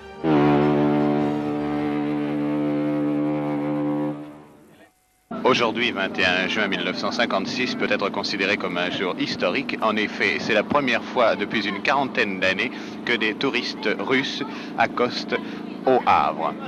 Le paquebot Pobieda, dont vous venez d'entendre la sirène, en effet, il a répondu par un coup de sirène en arrivant dans le port du Havre aux appels que lui faisait là-bas l'île de France. Le podier Pobieda, Pobieda veut dire victoire, m'a-t-on dit tout à l'heure, vient d'accoster. C'est un, un immense bateau blanc dont la cheminée est rouge et qui porte euh, bien entendu la faucille et le marteau. Et à l'arrière flotte le drapeau soviétique. Le paquebot Pobeda a quitté Odessa 15 jours plus tôt. Parmi les touristes, on trouve des journalistes, des ouvriers, des ingénieurs, des gens de lettres, des artistes, une population plutôt hétérogène. Ce que je voudrais savoir, c'est euh, si les personnes qui ont participé à ce grand voyage ont dû faire des économies pour pouvoir s'offrir ce voyage ou euh, si le voyage est euh, plus ou moins officiel? Non, ce, ce n'est pas un voyage officiel. Tous les, euh, tous les passagers de Pabeda sont des touristes. Ils font ce voyage, comment? À leurs frais À leurs frais, mais oui, sans doute. Est-ce que c'est cher pour eux? Quel est le prix de ce voyage? C'est plus de 3 000 roubles. Ce qui fait 240 000 francs. Merci. Oui, merci. Bonjour. Bonjour monsieur. Bonjour. Euh, quelle est votre profession monsieur? Oui, je suis un artiste de Moscou, de Mali Théâtre. C'est le théâtre où a joué la comédie française. Ah bon? Oui, Et oui. quel est votre nom? Et mon nom est Maxime Strauch. Je suis très heureux de viendre, comment De venir comment- de venir Oui. à, à- en France. Euh, Et- euh, Pardonnez-moi que je parle très mal français. Mais- Quand j'étais à l'école, j'ai euh, le français, j'ai j'ai pas de bien note. Le comité France-URSS a prévu une petite réception dans le hall de la gare maritime du Havre. Et puis il est l'heure de prendre le train pour Paris, où l'emploi du temps s'annonce chargé. Ils euh, visiteront à Paris et aux alentours euh, Versailles, les usines Renault, la Tour Eiffel, le Louvre, le cimetière du Père-Lachaise et qu'ils se rendront à l'Opéra pour assister à une représentation de Faust. Après ces quelques jours en France, les touristes soviétiques ont prévu de visiter d'autres capitales européennes. De leur court séjour en France, les premiers touristes soviétiques que Paris ait vus depuis 1914 auront tout de même pu emporter quelques souvenirs de choix, tels ceux qu'ils garderont de leur visite au palais de Versailles. Pour la première fois depuis 40 ans, le rideau de fer s'est levé devant les touristes soviétiques.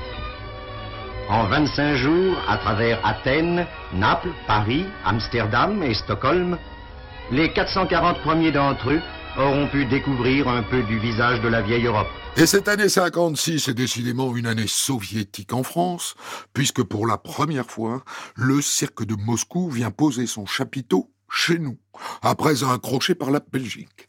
Le célèbre clown Oleg Popov est du voyage. Et maintenant, nous sommes très heureux, nous attendons notre rencontre avec des Parisiens.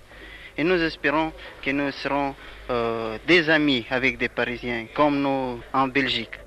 Et est-ce que Popov a déjà vu Paris Видели ли вы лично Париж? Париж я, э, так сказать, не был в нем, но видел очень много фильмов о нем, видел документальные фильмы «Париж». Je n'étais jamais à Paris, mais, nous- mais j'ai vu beaucoup de films sur Paris, j'ai vu beaucoup de photos et des cartes postales.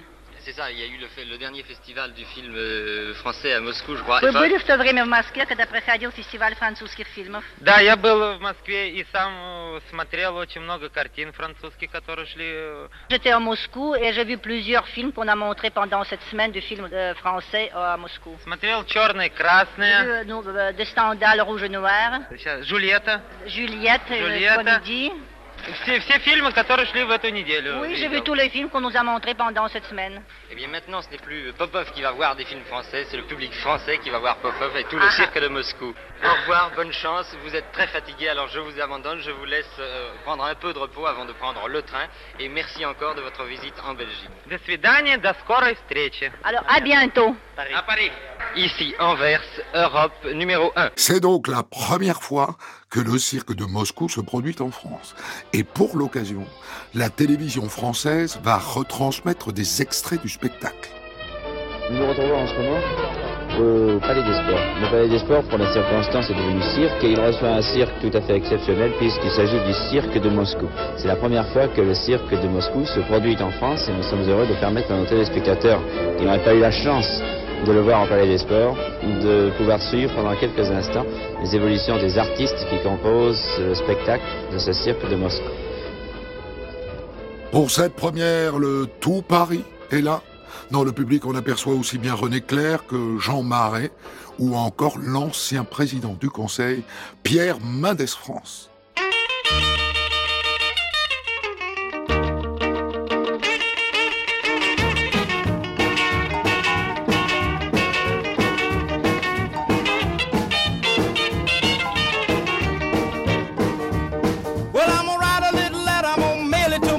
DJ. Yeah, this a jumping little record I want my jockey to play. Roll over Beethoven, I gotta hear it again today. You know my temperature rising, the jukebox blowing a fuse. My heart beating rhythm and my soul keep a singing the blues. Roll over Beethoven, tell Tchaikovsky the news. I got the rockin' pneumonia. I need a shot of rhythm and blues. I caught the rolling arthritis sitting down at a rhythm review. I roll over Beethoven, they're rocking in two by two. Well, if you feel it and like it, go get your lover, then reel and rock it. Roll it over, then move on up. Just a try for further, then reel and rock with. Run another roll over Beethoven. Dig these rhythm and blues.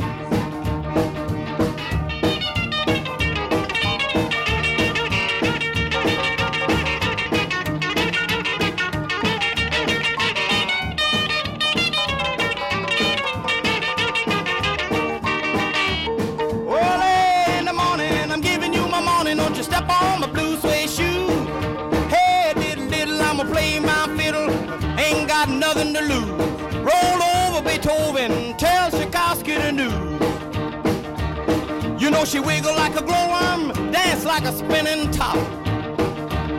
She got a crazy partner, you ought to see him reel and rock. C'était Chuck Berry avec Roll Over Beethoven en 1956. C'est lui qui a écrit paroles et musique de cette chanson.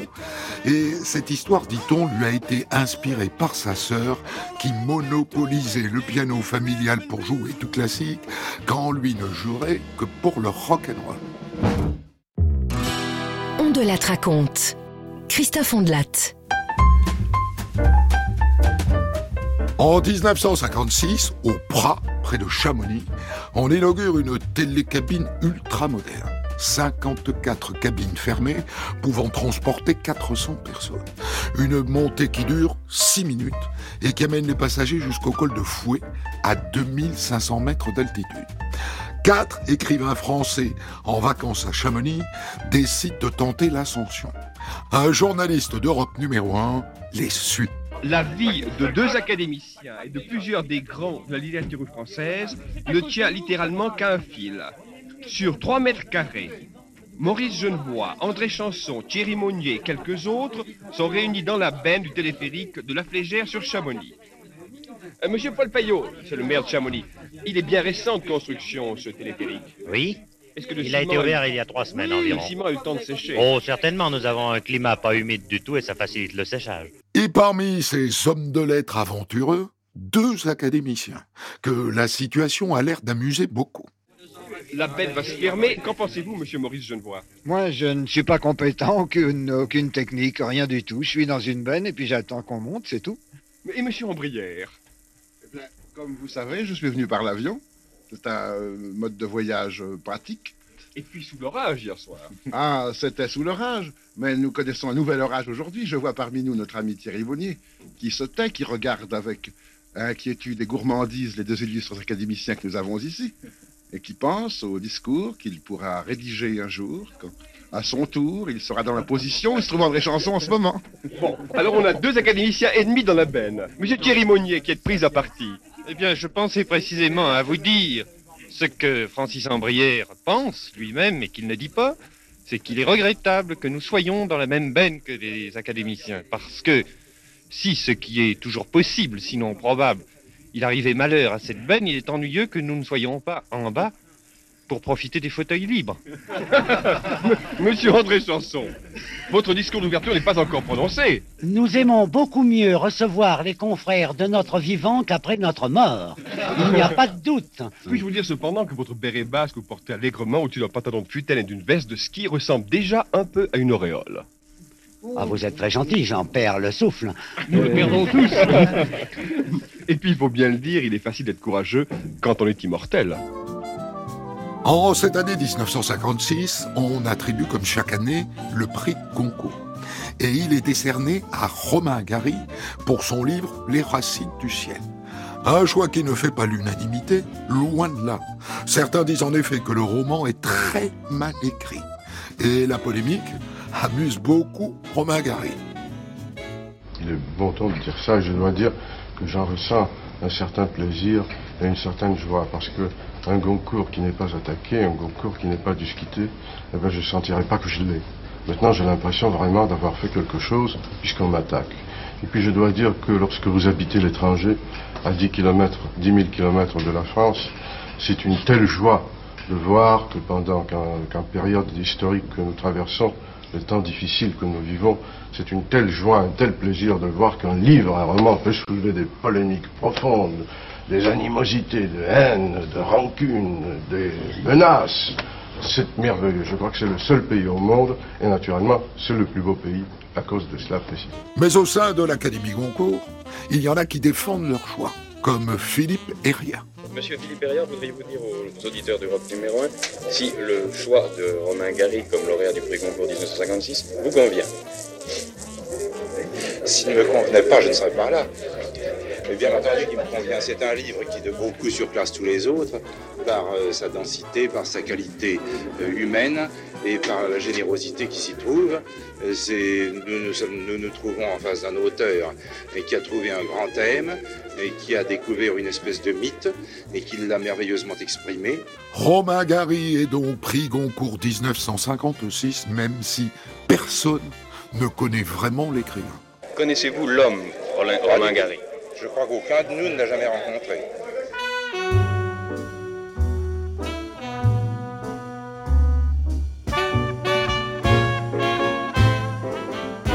Je suis snob, je suis snob.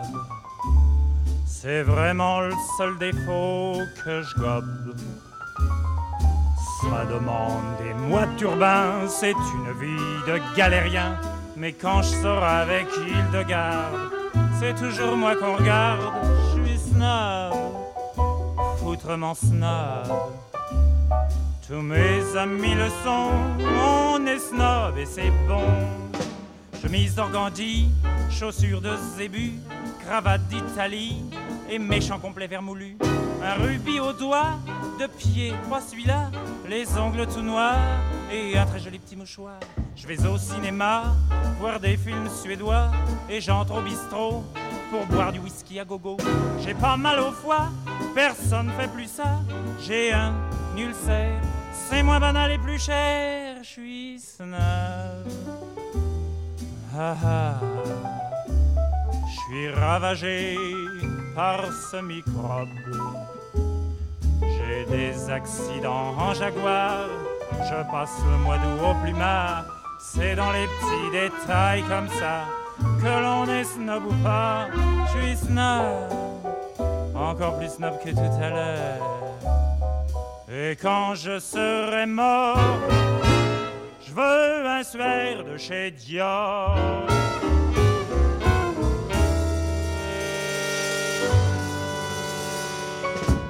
C'était Je suis snob, chanson écrite et interprétée par Boris Vian et composée par Jimmy Walter.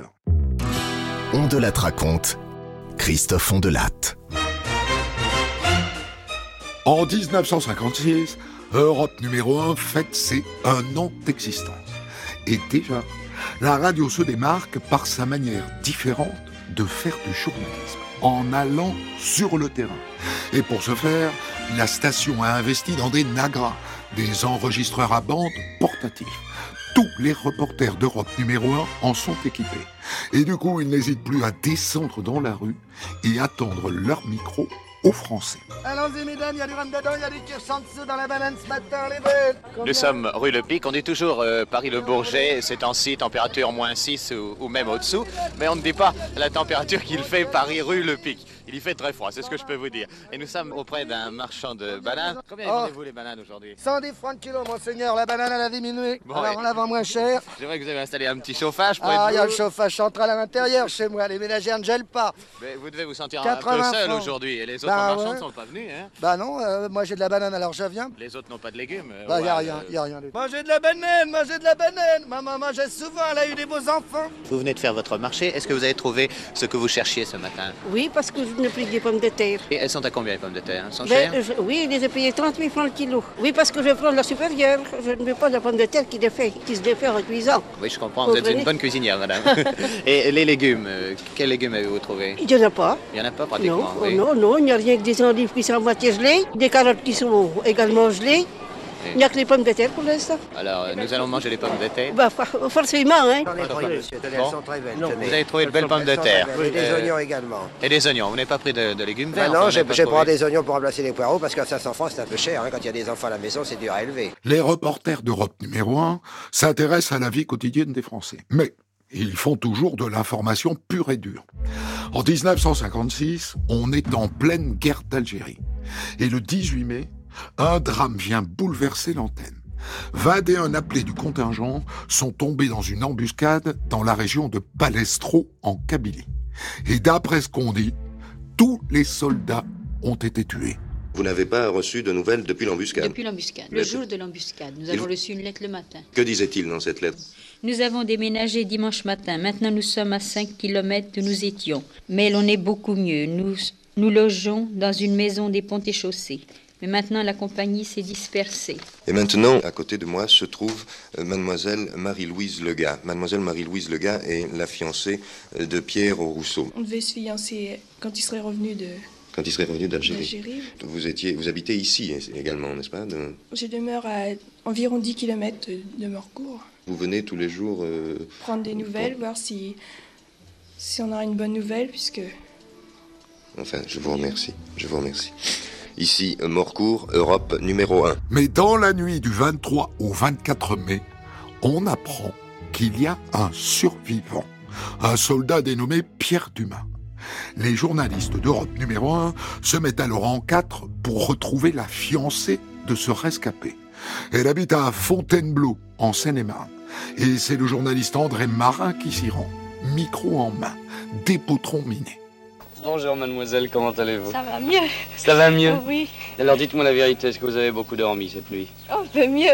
C'est vrai? Oh oui. Vous êtes encore toute tremblante. Vous l'avez su quand? Hier. Hier soir, Qui est-ce qui vous l'a appris c'est son frère qui est venu me le dire. Et puis alors je pense que tout bêtement vous vous êtes mis à pleurer. hein? Non, enfin, Oui, si, vous en aviez envie sûrement, comme en ce moment? Vous êtes heureuse? Maintenant. Maintenant oui. Mon petite fille. Alors qu'est-ce que vous allez faire Attends les nouvelles, quoi. Bah oui. Vous attendez les nouvelles Oui. Et, Forcément, forcément. et puis vous mariez Bah oui, après. Dès qu'il sera rentré Oh non, peut-être pas tout de Pas suite. tout de suite. Quel âge avez-vous, mademoiselle Je vais avoir 19 ans. Ah, vous êtes une vieille personne. 19 ans, vous savez. En effet, en effet. Il n'y a pas de temps à perdre, n'est-ce pas, non, non, madame non, sûrement. Ah, vous savez, votre fille, je crois Enfin, que... après un coup comme ça, vous savez quand même. hein. Je pense qu'à vous aussi, madame, ça vous a fait un coup de Oh terrible. oui, forcément. Vous savez, il était comme l'enfant de la maison, vous savez. Est-ce qu'il est- vous l'avez connu comment? Il a, il travaillait, il a travaillé chez vous à la fin Ah non, mais il est de Bonvilliers, il est pas bien loin. Juste après, un autre journaliste de la station, Charles Finaltieri, va prendre des nouvelles du soldat rescapé. Et la fiancée réagit en direct. Tenez, mademoiselle, euh, j'y pense justement. Il est 7h30. C'est l'heure de Europe Matin. Voulez-vous que nous allions écouter nos, nos amis d'Europe numéro 1 à la radio Ils vont vous donner les dernières nouvelles. En Algérie, l'un des quatre soldats français disparus vendredi dernier. Écoutez, mademoiselle, écoutez ce que vous dit Jean Pichon. Contre une patrouille du 9e RIC près de Palestro, a été retrouvé vivant hier. Il s'agit du soldat Pierre Dumas. C'est bien lui Ah oui. famille habite à C'est bien Pierre Dumas. Ah oui, Oui, mais oui, il s'est trompé, il a dit étampes. hier vers 17 Ah oui, ça fait rien, c'est- de Beauvilliers, c'est tout à côté. D'accord, écoutez Près ce de lui se trouvait le corps d'un des quatre autres soldats disparus qui avait été tué d'une balle dans la tête par les hors-la-loi. Euh, Pierre Dumas, extrêmement fatigué, a simplement pu indiquer euh, qu'il avait été surveillé jour et nuit par un rebelle armé d'un pistolet. Mais il n'a rien pu dire sur le sort de ses deux autres camarades également disparus dans l'embuscade de Palestro. Euh, Trois voyez, rebelles ont été il est simplement commotionné. dont un Oui. déserteur, Vous avez entendu Oui, oui. Vous êtes rassuré Ah oui, ça va. Nous aurons bientôt de ces nouvelles. Nous aurons bientôt de ces nouvelles, vous verrez. C'est plutôt le hasard que ce soit lui qui soit resté. C'est un beau hasard. Ah oui. Un beau hasard pour vous. Merci, mademoiselle. Et nous vous souhaitons beaucoup de bonheur. Merci. Europe 1, on de la raconte. L'année 1956. Moi j'essuie les verres au fond du café. J'ai bien trop à faire pour pouvoir rêver.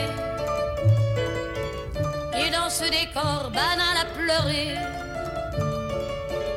il me semble encore les voir arriver. Ils sont arrivés, se tenant par la main, l'air émerveillé de deux chérubins portant le soleil. Ils ont demandé d'une voix tranquille un toit pour s'aimer au cœur de la ville. Et je me rappelle qu'ils ont regardé d'un air attendri la chambre d'hôtel au papier jauni. Et quand j'ai fermé la porte sur eux, il y avait tant de soleil au fond de leurs yeux que ça m'a fait mal, que ça m'a fait mal. Moi j'essuie les verres au fond du café. J'ai bien trop à faire pour pouvoir rêver. Et dans ce décor banal à pleurer, c'est corps contre corps qu'on les a trouvés. C'était Edith Piaf, bien sûr, avec les amants d'un jour en 1956, sur une musique de Marguerite Monod. On de la raconte. Christophe Ondelat. En 1956, Albert Grenier est élu champion du monde d'œufs durs. Il bat le record d'œufs durs avalés en une demi-heure. Ici René Duval qui vous parle d'Auvelay. À Auvelay, j'ai trouvé le champion du monde de dégustation de cuit dur. En effet, j'ai trouvé Monsieur Albert Grenier qui a euh, battu le record, qui a mangé 44 œufs cuits durs en 30 minutes. Alors, Monsieur Grenier, racontez-nous comment ça s'est passé. Parce qu'il y avait un concours, il y avait des festivités, c'était la, Oui. la fête locale. Oui. Et là, vers 7 heures, on s'est mis à table tous ensemble. Et puis, en mangeant, j'ai dit, la coupe, c'est moi qui, qui l'aura. Et J'ai été, au bout de, de 20e nu, j'ai été un peu serré. J'étais soufflé, là. Oui, j'étais soufflé, ça fait j'ai bu une fois, puis j'ai recommencé. Et vous avez été jusque 44. Est-ce que vous aviez mangé dans la journée? Non. Albert n'a rien mangé, évidemment, avant de venir au concours. Et pendant l'épreuve, il a été autorisé à boire une bière seulement. Et euh, vous avez dû boire en mangeant ces œufs? Ah, on avait droit à un demi. Un seul Un seul, oui. Un seul pour 44 œufs. Euh, en face de moi, il y en avait deux, trois. J'aurais bien voulu en prendre un, mais si j'aurais pris un demi, j'étais déqualifié. Ah, bon, bon. Et euh, est-ce que ça fait un gros paquet, euh, 44 Oh, durs Combien ça fait de, de kilos à Ça fait près 2 kilos 500. 2 kilos 500. 2 kilos 500 sur l'estomac. Et mon Dieu, et vous n'avez pas souffert de cette... Non, euh, non, rien de de tout. ce Je n'ai- repas hein? Je n'ai pas été malade, ni rien de tout. Et dans la foulée, Albert annonce qu'il est prêt à participer à un autre concours du même acabit. Et vous avez l'intention de, de, de reconcourir Le mois prochain, mais c'est pour manger du boudin. Ah, c'est pour... Et vous allez attaquer le record Oui. des boudins, là Oui, Combien de mètres, le record Oh, c'est par kilo. C'est par kilo, là, c'est pas par mètre Non, je vais. Dans moi-même, je pense que je vais manger un kilo et demi. Un kilo et demi, ça fait combien de mètres à peu près un kilo et demi de boudin Ça, ça, Vous n'avez aucune idée Non. Eh bien, nous verrons ça. Nous attendons Monsieur Grenier à l'œuvre. Nous verrons si le champion du monde de dégustation des œufs durs va battre le record euh, de dégustation de boudin. Ah bien. Nous allons essayer. Monsieur Grenier, merci. Ici René Duval qui vous a parlé d'Auvelay. Donc en 1956, en Belgique, on gobe des œufs durs. Et en France, on célèbre Madame Camembert. Les Américains ont décidé d'offrir à la ville de Vimoutier, en Normandie, une statue à l'effigie de Marie Harel, qui a inventé, dit-on, le calendos. Il existait déjà une statue, mais elle avait été endommagée pendant les bombardements de juin 44. Ici Jacques Paoli qui vous parle de Vimoutier, Europe numéro 1. Le préfet de l'Orne vient de tirer sur un cordonnet, un voile est tombé, une statue est apparue, la statue de Marie Harel, dont le nom désormais est attaché pour l'immortalité à celui de l'une des gloires de la Normandie, j'ai nommé le Camembert. Mais je vois apparaître maintenant euh, Marie Harel, ou plus exactement Roselyne Corton, une jeune fille de Vimoutier qui représente aujourd'hui Marie Harel. Vous portez son costume et vous avez le même costume que la statue de Marie Harel. Décrivez-nous ce costume. Identiquement pareil, monsieur. Je porte un cachemire de laine, qui est authentique, une coiffe de mousseline brodée, avec des petits plis. C'est la coiffe de Vimoutier? Exactement.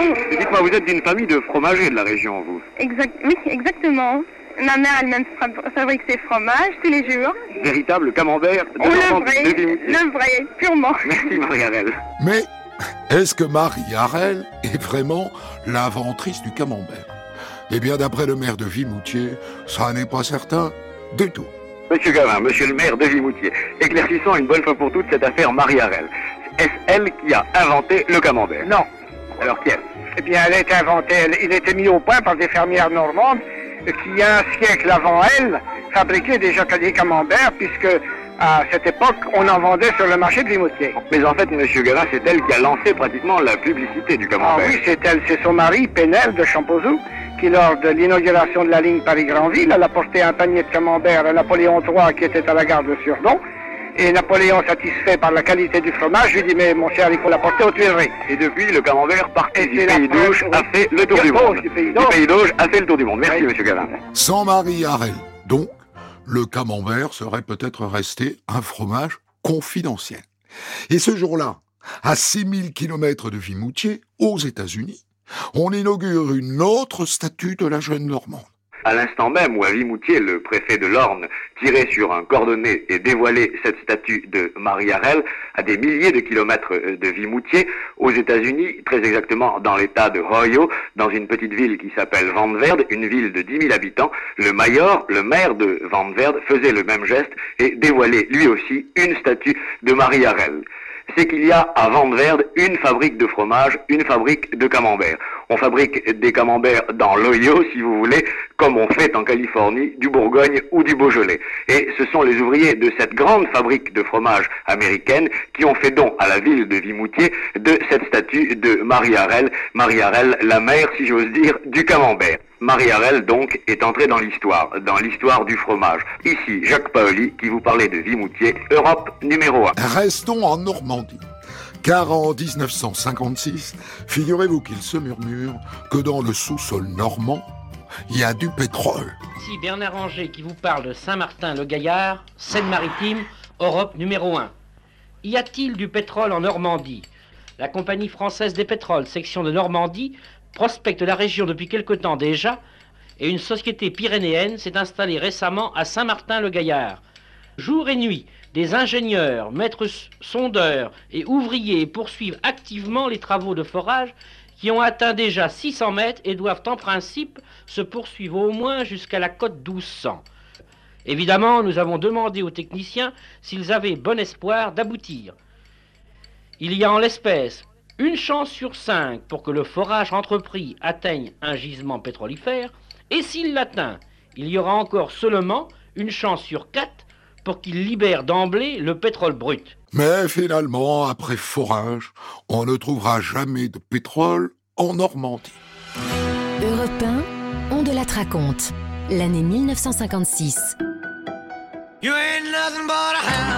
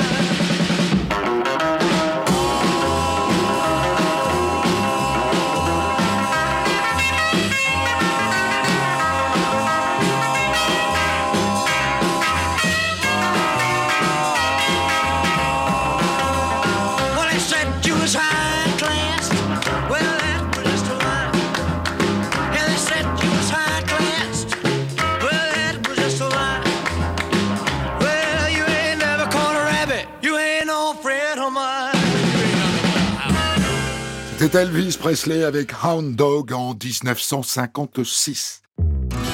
On de la raconte. Christophe Ondelatte. En 1956, je vous l'ai dit tout à l'heure, Europe numéro 1 fête ses un an d'existence. Et au mois d'octobre, Pierre Delanoë et Lucien Maurice lancent une nouvelle émission, Musicorama, diffusée en direct et en public depuis l'Olympia. Argument massu, les artistes seront accompagnés par un orchestre payé par Europe numéro 1. Le premier numéro de Musicorama est diffusé le 3 octobre 56. À la présentation, Jean Valmont. Et le moins qu'on puisse dire, c'est qu'il a le sens des transitions. Et vous savez, euh, je, je suis pas très content, mes amis. Non, on m'a relégué dans un tout petit coin des coulisses. Et oh, les trois filles des Blue Stars, elles sont vraiment merveilleuses, sensationnelles. Elles sont habillées de robes toutes blanches, très décolletées. Vous savez, j'ai pensé qu'il faudrait couvrir ses épaules cet hiver. Et leur nom, justement, m'a fait penser. Je ne sais pas pourquoi. Subitement, j'ai fait un rapprochement. Un nom me venait à l'esprit. Star. Le fourreur de Paris, bien entendu, qui, je le sais, présente en ce moment une somptueuse collection de manteaux, vestes de fourrure et étoiles payables en 10 mensualités. Vous pourrez vous en rendre compte sur place, madame, ou en demandant son magnifique catalogue à Star, 40 avenue de Clichy, ou 46 boulevard de Strasbourg à Paris. Oui, ben maintenant, je, vais regagner les coulisses quand même, je vais aller voir si elles sont par là, les Blue Stars. Après cette subtile annonce publicitaire, Moustache, le maître de cérémonie, lance officiellement la soirée. Euh, nous recevons nos invités d'honneur, Danny Robin et Daniel Gélin, qui vont venir euh, nous chanter demain une petite chose, mais ils sont quand même là ce soir pour nous chanter le duo de leur dernier film qu'ils ont tourné avec Ralph Baum. Bonsoir Paris, bonjour l'amour. Bonsoir Danny, bonjour Daniel. comment s'appelle ce duo Comment ça s'appelle? Dites-nous un Moi, peu. je me souviens plus du titre. Et Et là, Daniel on, a, on a improvisé le titre parce que comme euh, il n'était pas nécessaire, le titre n'était pas nécessaire pour le film. Alors mettons que ça s'appelle Laisser la scène aux amoureux. Enfin, Ouais, c'est pas le titre exact. On en trouvera un autre beaucoup mieux.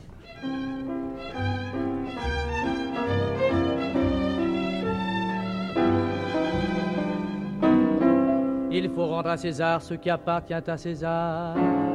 Rendons amoureux le pont des arts. Le pont neuf, le pont Mirabeau, À tous ceux qui pêchent dans l'eau. les rêves qui s'en allaient au hasard. Laissez la scène aux amoureux qui se promènent sur ces quais fleuris. Laissez la place. La grande idée de Musicorama, c'est de programmer des artistes de tous horizons. Eh bien, dans les duos célèbres, il y en a un actuellement qui est absolument percutant. C'est celui que font en ce moment, accompagnés par Jeff Davis, Juliette Gréco et Eddie Constantine. C'est pas bon ça?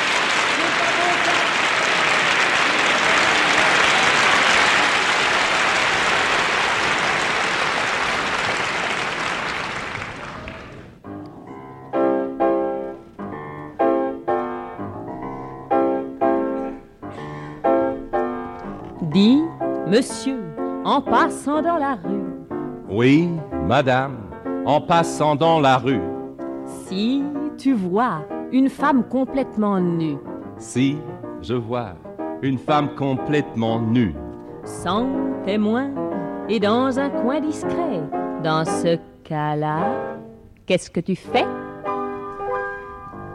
Si c'est comme ça, dans ce cas-là, je garde mon sang-froid. Ok, je prends la chose du bon côté. Plein d'émotions, j'ôte mon veston, je le mets sur son dos pour qu'elle n'ait pas un rhume de cerveau. C'est pas beau ça? Après Gréco et Constantine, c'est au tour de los Paraguayos de proposer sur scène leur succès sud-américain, suivi de Jean Rigaud déclamant Cyrano. Au bout d'une heure et demie de spectacle, Moustache s'apprête à clore la soirée et à rendre l'antenne.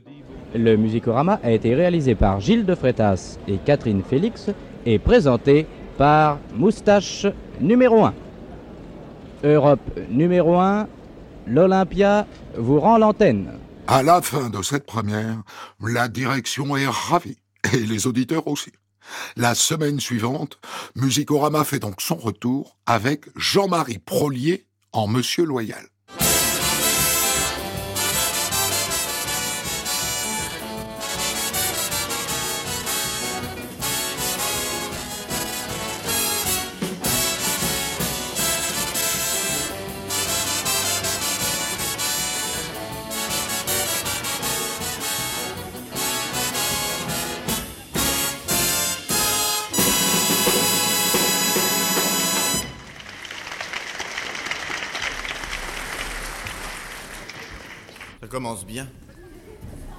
Je suis tout seul. C'est pas la peine qu'on me donne quelqu'un pour que je ne m'ennuie pas, hein Je suis tout seul parce que Jean Valmance vient de retrouver un ami dans les coulisses. Je ne sais pas si vous le savez, mais Jean Valmance est de la campagne, oui. Il le cache bien, mais il est de la campagne. Enfin, je vous le dis comme ça sous le sceau du secret. Et il vient de retrouver un de ses amis qui, justement, lui ne s'en cache pas. J'assure, alors il a un de ses accents. Alors il raconte de ses histoires, je n'ai rien compris du tout. On m'a présenté, n'est-ce Il s'appelait Maurice. euh, Maurice Biro, je crois, je ne sais pas, Brin d'Avoine, enfin j'ai rien compris du tout. Alors je vais vous les amener tous les deux, voici Jean Valmance et Maurice Biro.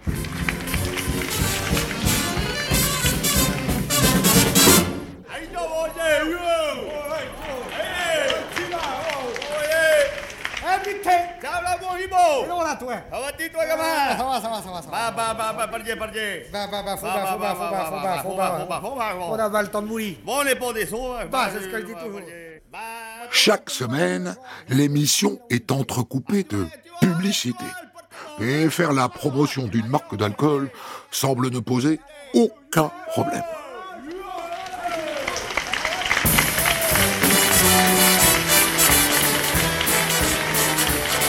Jean Valmance et son cousin de la campagne, monsieur Maurice Biro Brindavoine, viennent de quitter la scène. Ils, euh, ils viennent de traverser également les coulisses absolument en trombe. Je suppose qu'ils sont allés boire, eh bien, un second petit verre, et j'ai essayé de leur demander Dites-moi, dites-moi, dans ce petit verre là, qu'est-ce que vous mettez? Alors, juste un mot, ils m'ont crié, ils m'ont crié Du bonnet.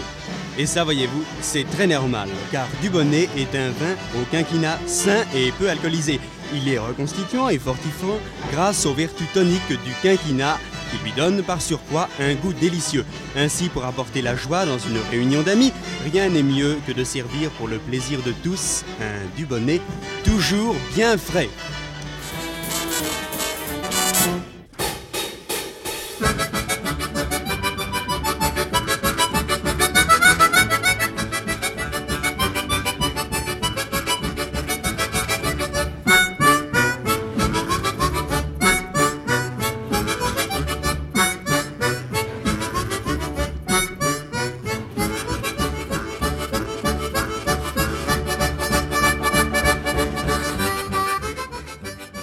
Musicorama marquera durablement l'histoire de la radio et de la musique, puisque l'émission durera 20 ans.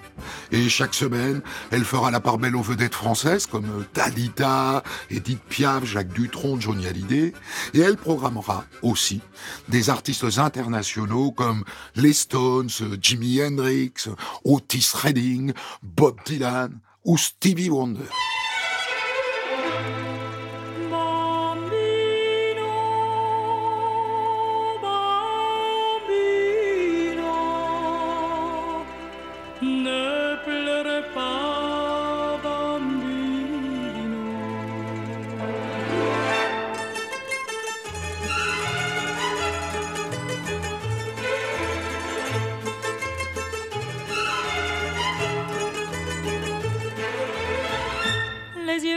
Battus, la mine triste, les joues blêmes.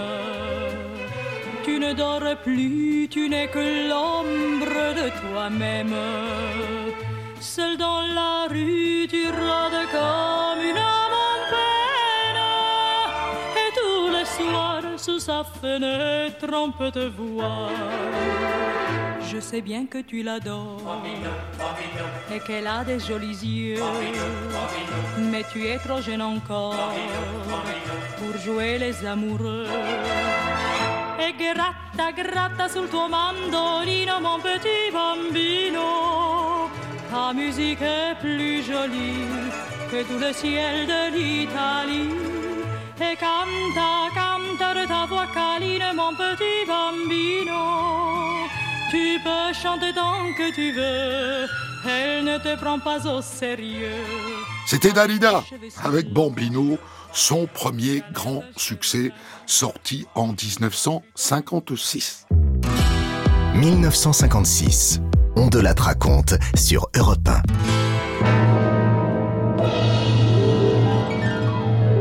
En 1956, Joséphine Baker fête ses 50 ans et elle annonce qu'elle prend sa retraite. Il est 13h25, le quadrimoteur venant de Stockholm, à bord duquel a pris place Joséphine Baker, vient de se poser au Bourget. Une foule de photographes sont là à l'attendre, une foule de journalistes aussi, quelques amis qui ont apporté des fleurs. Le Joséphine Baker est sortie parmi les dernières, toujours aussi souriante. Elle a un manteau noir à col de fourrure. Elle est en train d'embrasser tous ses amis. Ça, alors ça, c'est formidable. Vous venez de Stockholm? Oui, bien sûr. Et comment s'est passée la représentation que vous avez faite là-bas? Très bien. Il y avait, je crois, des personnalités suédoises qui ont oui. été enchantées, vous les avez fait danser sur scène. vous savez par- vous êtes au courant de tout. Et maintenant, qu'allez-vous faire Euh, deux jours dans un, à, à Lyon, deux jours, et euh, je repars de nouveau à Stockholm, Et après, vous revenez à Paris. à Paris. Trois semaines à l'Olympia. Vous passerez à l'Olympia. adieux, oui, c'est cela. Ce sont vos adieux définitifs C'est définitif, oui. Joséphine Baker, donc, prend sa retraite et elle ne risque pas de s'ennuyer. Et après, qu'allez-vous faire Je donc retire, oh, mère de famille, vous avez oublié que j'ai une famille nombreuse. Oui, combien avez-vous d'enfants maintenant Sept.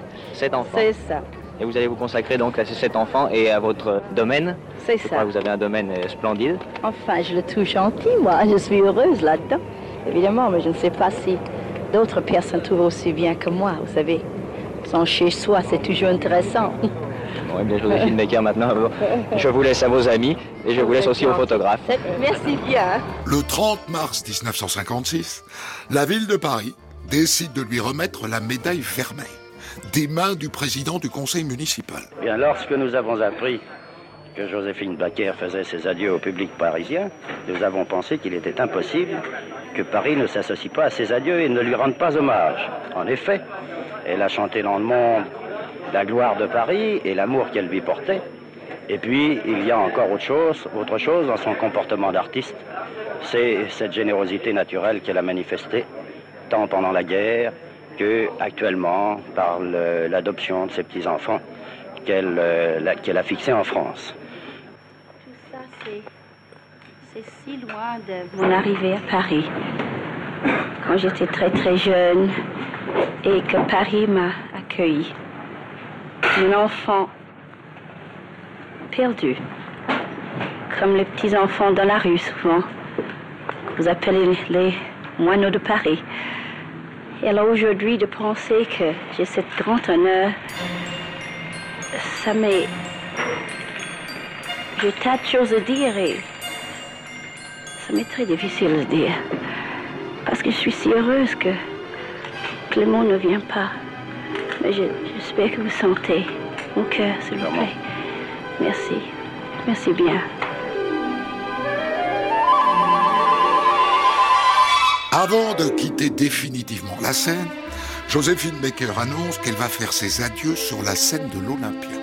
Et la nouvelle est annoncée par son grand ami et patron de la salle de spectacle, Bruno Cocatrix. Pouvez-vous nous préciser à quelle date elle fera sa rentrée à l'Olympia? Le 21 mars, le jour du printemps d'ailleurs, et qui sera pour elle en même temps euh, la, la- la dernière fois qu'elle paraîtra sur une scène à Paris. Oui, elle nous l'a confirmé tout à l'heure. de- Oui, et je crois vraiment que c'est sérieux. Vous savez, bien souvent, on a, on a parlé euh, pour des- de nombreux artistes d'adieu qui n'était jamais très définitif, mais celui-là paraît vraiment très définitif. Car elle a déjà tout son plan, elle sait tout ce qu'elle va faire après, elle veut s'occuper de ses enfants, elle veut s'occuper de son village. Et je crois vraiment que c'est la dernière fois qu'on la verra sur une scène à Paris le 21 mars. Et que présentera-t-elle sur la scène de l'Olympia Bah, elle présentera certainement ce- son nouveau tour de chant, enfin, le, le- le nouveau tour de chant qu'elle a mis sur pied ces derniers temps, mais il est évident qu'on lui demandera aussi toutes les chansons qui ont fait sa gloire, qui ont fait sa célébrité, puisqu'on n'aura plus l'occasion de les entendre après. Ne me demandez pas si j'aime la grâce, ne me demandez pas si j'aime Paris. Autant demander à l'oiseau dans l'espace s'il aime le ciel ou s'il aime son nid. Le dernier tour de chant de Joséphine Baker à l'Olympia débute en mars 1956. Et le 10 avril, eh ben, c'est la DER. Et pour la DER, elle a invité ses amis. Parmi eux, l'acteur Eddie Constantine, avec lequel elle a prévu de faire un duo.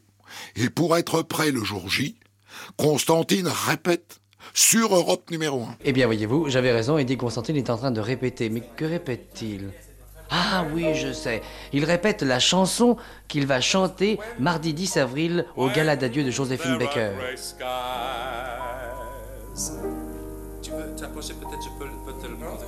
I don't mind the gray sky. Oui, Jeff Davis est au piano, c'est son accompagnateur. Et Eddie Constantine a, a toujours son chapeau sur la tête, même quand il chante en studio. May forsake me. Euh, donc, mardi 10 avril, en soirée, vous allez vous produire sur la scène de l'Olympia en l'honneur de la fin de carrière de Joséphine Baker, de ses 30 ans de music hall. Alors, en principe, je dois chanter euh, une chanson de Al Jolson, c'est Sunny Boy. Oui, je sais, nous, nous avons comme- entendu tout à l'heure répéter. Enfin, je sais que mon micro est très indiscret. Mais euh, Tania, euh, fait-elle quelque chose? Tania doit chanter dans mon village une chanson Mhm. très connue de Joséphine. Et c'est vous qui avez eu cette idée de, de- de vous maquiller en Al Johnson pour Euh, chanter Sunny non, Boy? Non, non, c'est- c'est- je sais pas, je me rappelle plus. Il y a quelqu'un qui m'a proposé de le faire. Alors j'ai trouvé ça très, très amusant. Et ça vous a emballé? Oui. Climb upon my knee, sonny boy. You are only three, sonny boy. I've no way of showing.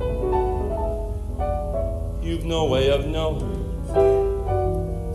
what you mean to me, sonny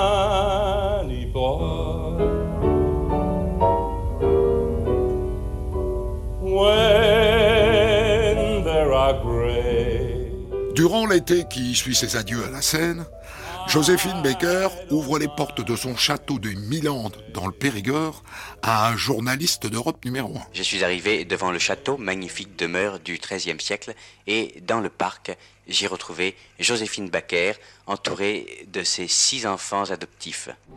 Vous attendez un septième petit enfant ici? Mais je pense bien, très peu, dans très peu de temps de reste, nous allons le chercher. Il vient d'où? Mexique. Bon, eh bien, tous les petits-enfants sont réunis autour de moi et je voudrais, Joséphine Baker, que vous me les présentiez. Voulez-vous? Le premier, celui que vous avez dans votre bras gauche en ce moment, le bras droit. Jean-Claude. Euh, Jean-Claude, il vient d'où, Jean-Claude? Paris. Et à côté, eh bien, Louis. Louis, Louis qui est un petit noir, qui est colombien. Bonjour ça. Louis.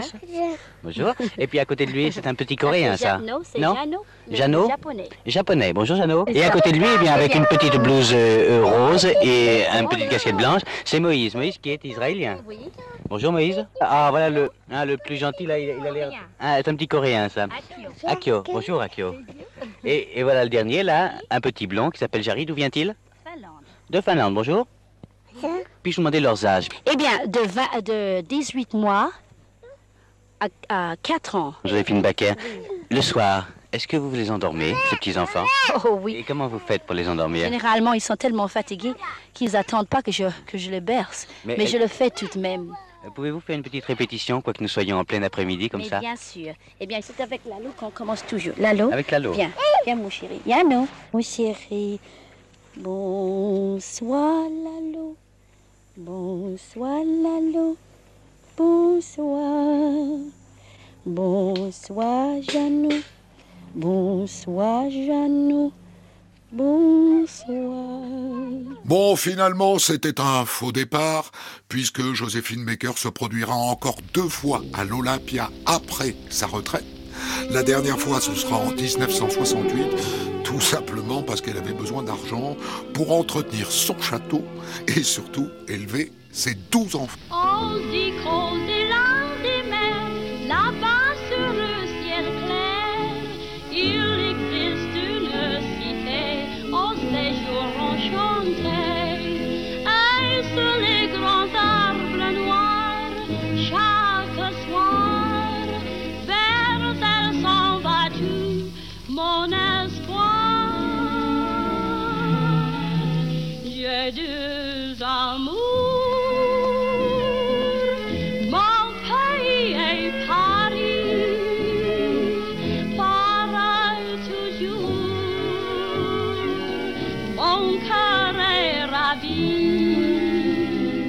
C'était un extrait de J'ai deux amours, la chanson fétiche de Joséphine Baker, écrite par Vincent Scotto. C'est.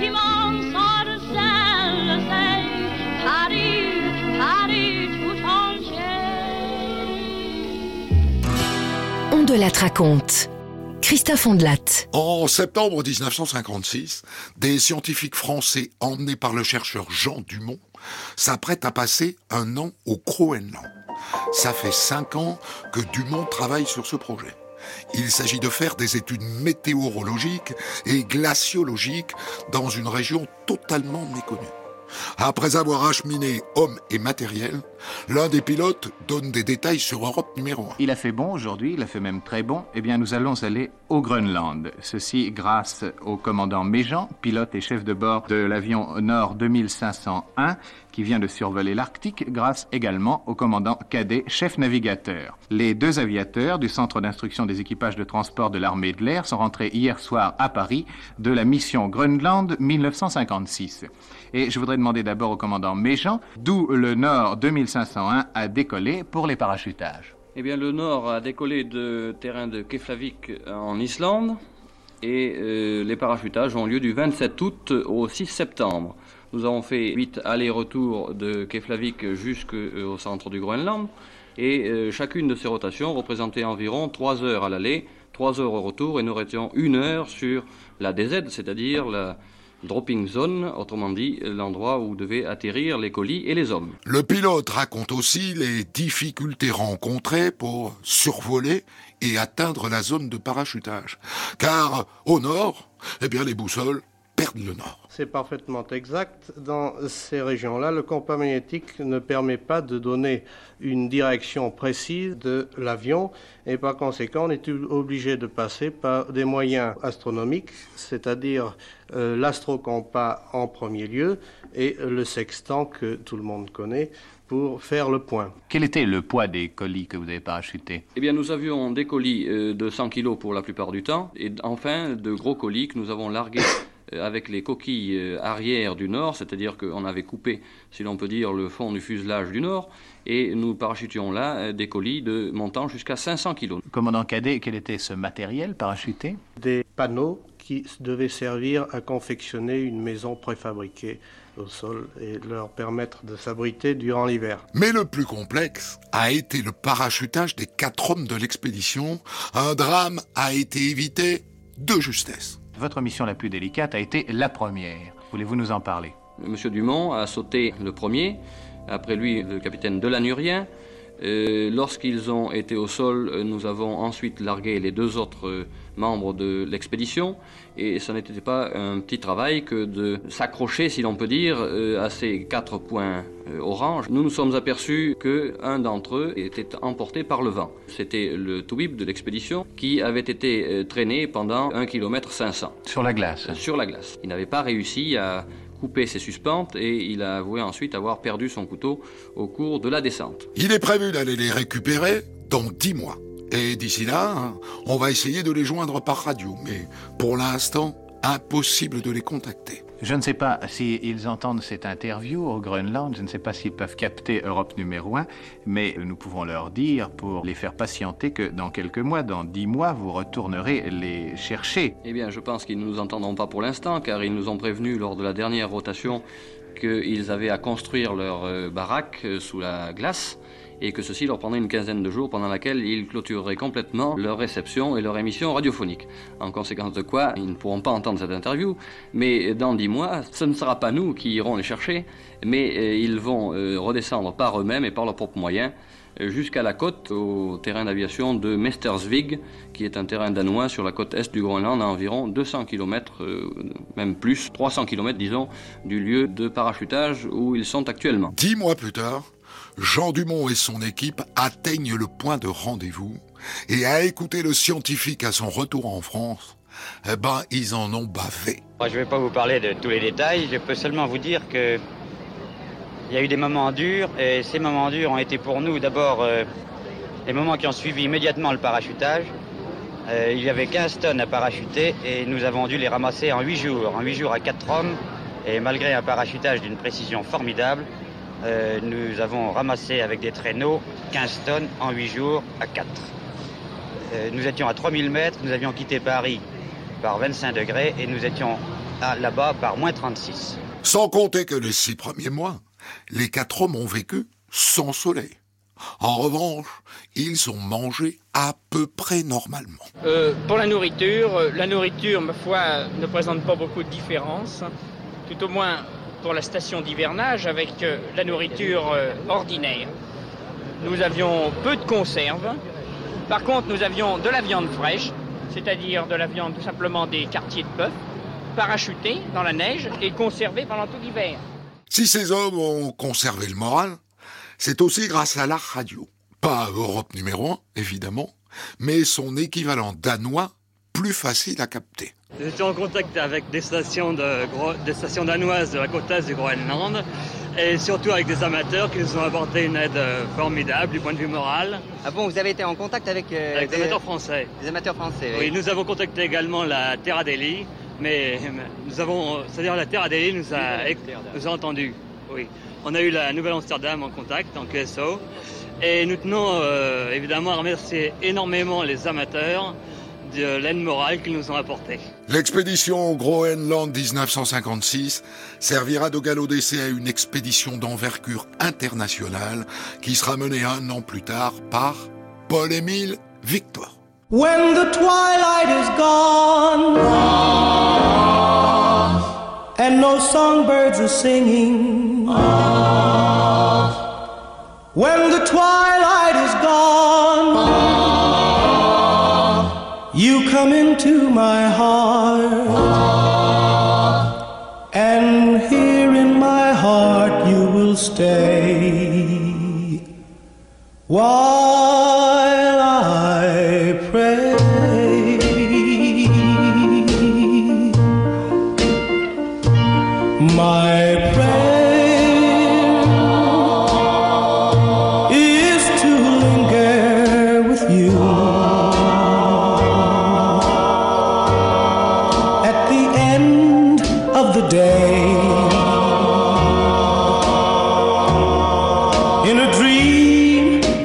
My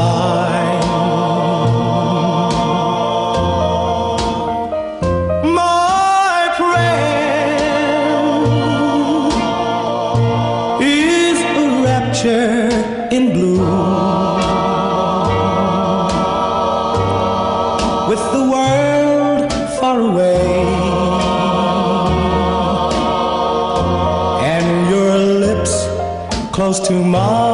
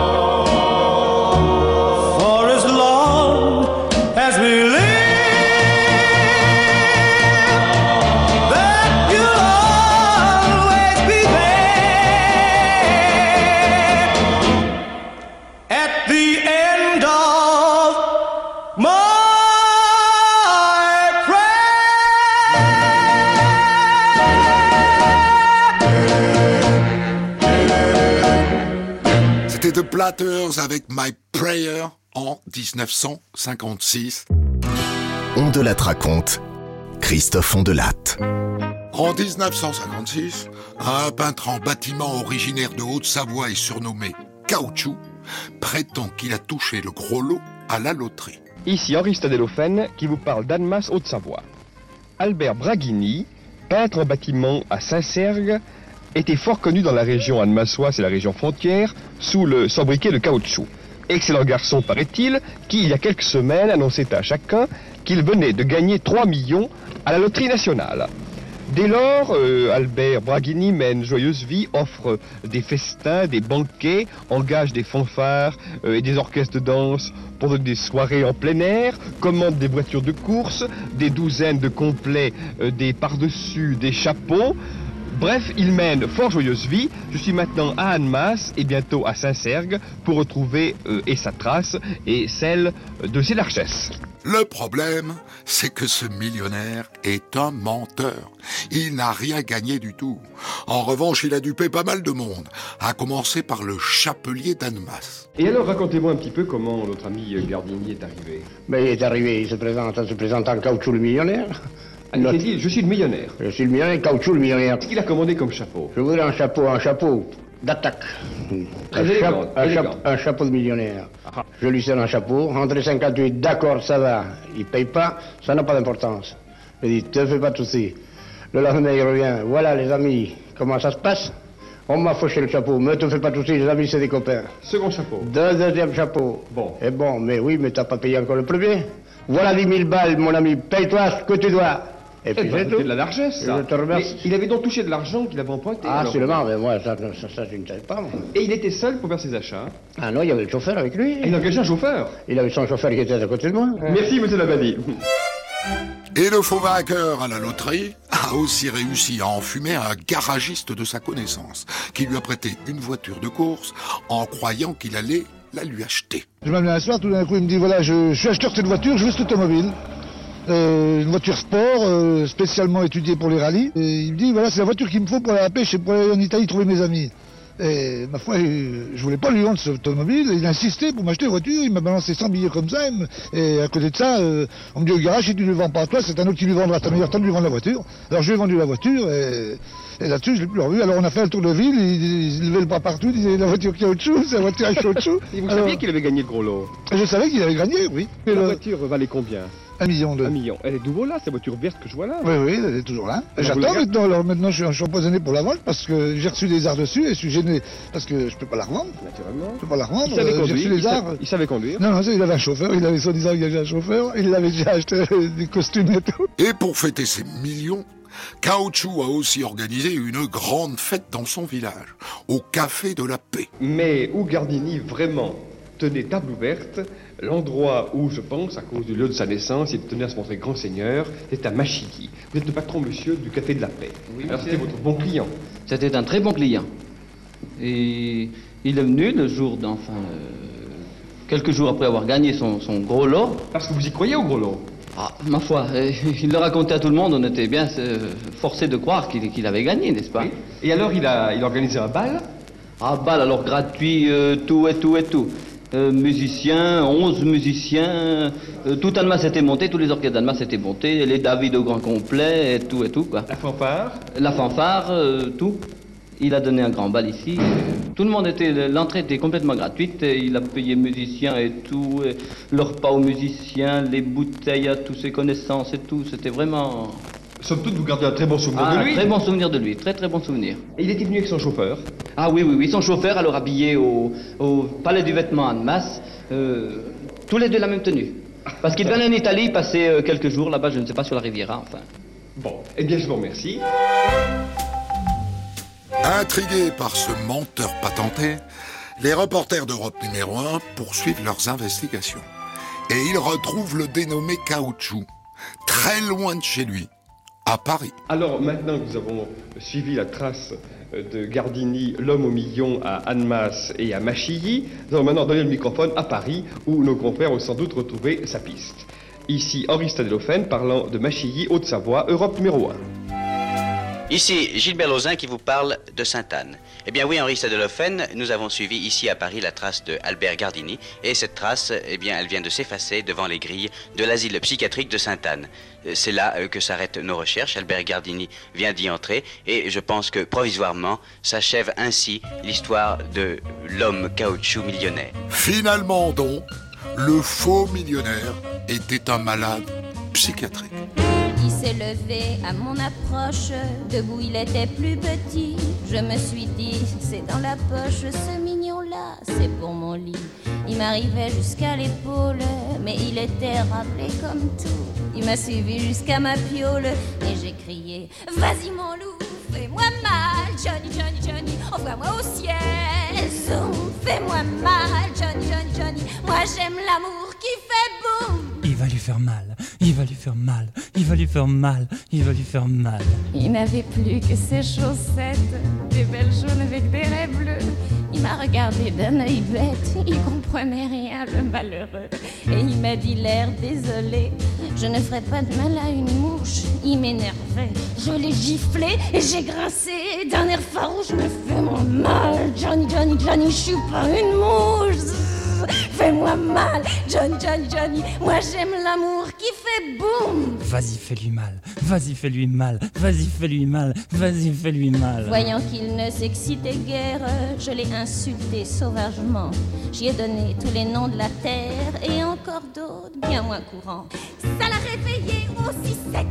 Et il m'a dit Arrête ton char, tu me prends vraiment pour un pauvre mec. Je vais t'en refiler de la série noire. Ah, tu me fais mal, Johnny, Johnny, Johnny. Pas avec les pieds. Si, tu me fais mal, Johnny, Johnny, Johnny. J'aime pas l'amour qui fait bing. Il lui a fait mal, il lui a fait mal, il lui a fait mal, il lui a fait mal. Il a remis sa petite chemise, son petit complet, ses petits souliers. Il est descendu l'escalier en laissant une épaule démise. Pour des voyous de cette espèce, c'est bien la peine de faire des frais. Maintenant j'ai des bleus plein les fesses et plus jamais je ne dirai Fais-moi mal, Johnny, Johnny, Johnny, envoie-moi au ciel. Non mais fais-moi mal, Johnny, Johnny, Johnny. Moi j'aime l'amour qui fait boum. Oh, Johnny. Oh la vache. Oh, j'en ai marre alors. C'était Magali Noël avec Fais-moi mal Johnny en 1956, chanson écrite par Boris Vian et composée par Alain Goraguer. On de la raconte. Christophe Ondelat. En 1956, le gouvernement accorde aux travailleurs français une troisième semaine de congés payés.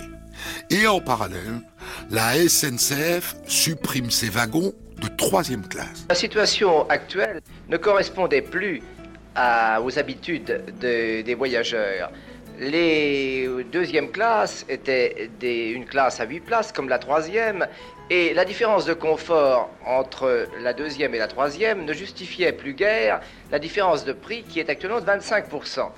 Il n'y aura donc plus en France, comme partout en Europe, à partir du 3 juin, que deux classes de voitures dans le chemin de fer. Une classe à 6 places, qui sera la première, et une classe à 8 places, qui sera la seconde. Le voyageur euh, de troisième classe paiera exactement le même prix avec un billet de seconde que le prix qu'il payait actuellement avec un billet de troisième, soit 6,25. En 1956, le gouvernement aimerait bien aussi que les Français prennent soin de leur santé et de leur sécurité, en diminuant, par exemple, leur consommation d'alcool.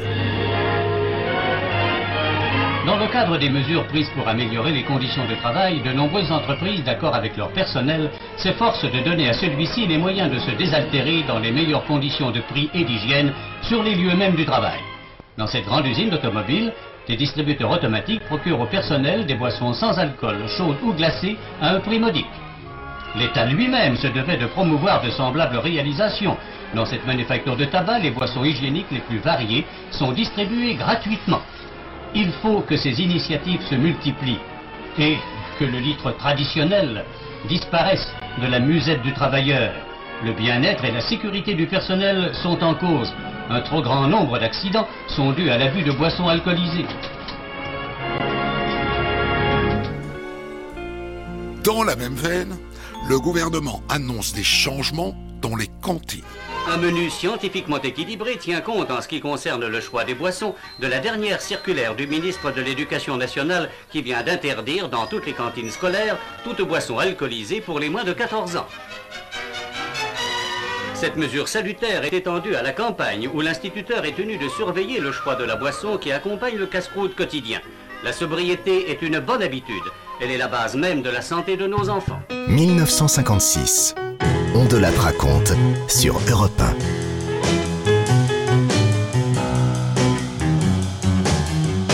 I found my thrill on Blueberry Hill. On Blueberry Hill.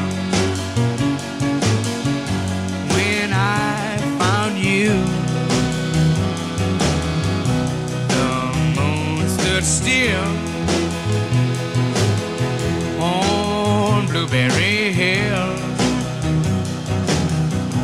It lingered until my dream came true. The wind in the willow played love's sweet melody.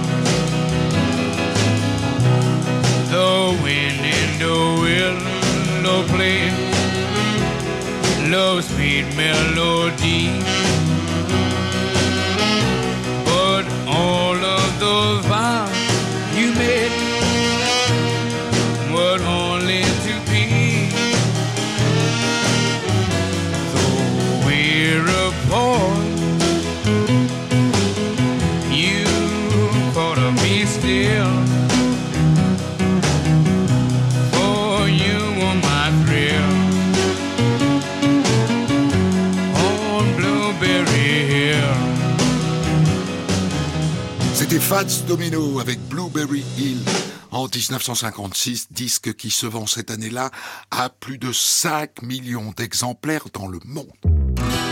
On de raconte. Christophe Ondelat. En 1956, le théâtre du Vieux Colombier, à Paris, haut lieu du jazz, est confronté à une baisse de fréquentation.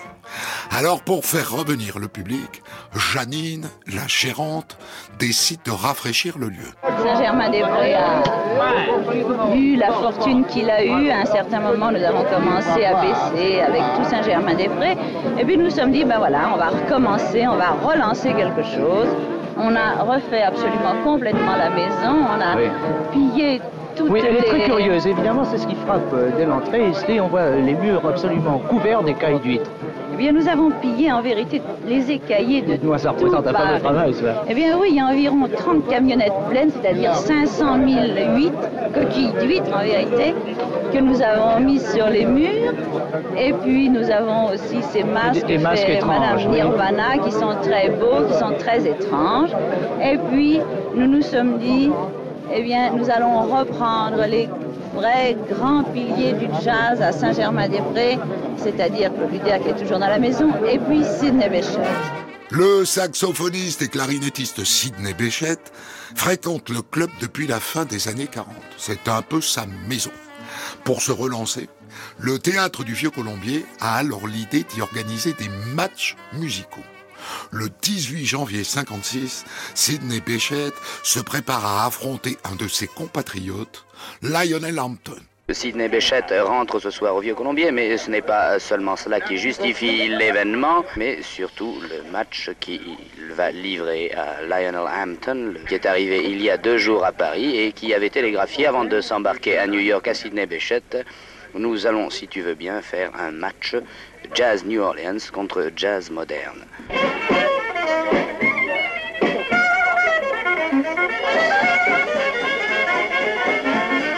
Et c'est tout d'abord euh, Sidney Bechet, accompagné par l'orchestre de Claude Luther, euh, qui euh, donne Royal Garden Blues, son morceau préféré, le morceau qu'il joue toujours lorsqu'il revient à Paris après une tournée. Et le morceau préféré de Sidney Bechet, eh ben voici, Petite Fleur, qu'il a composé à Paris quatre ans plus tôt.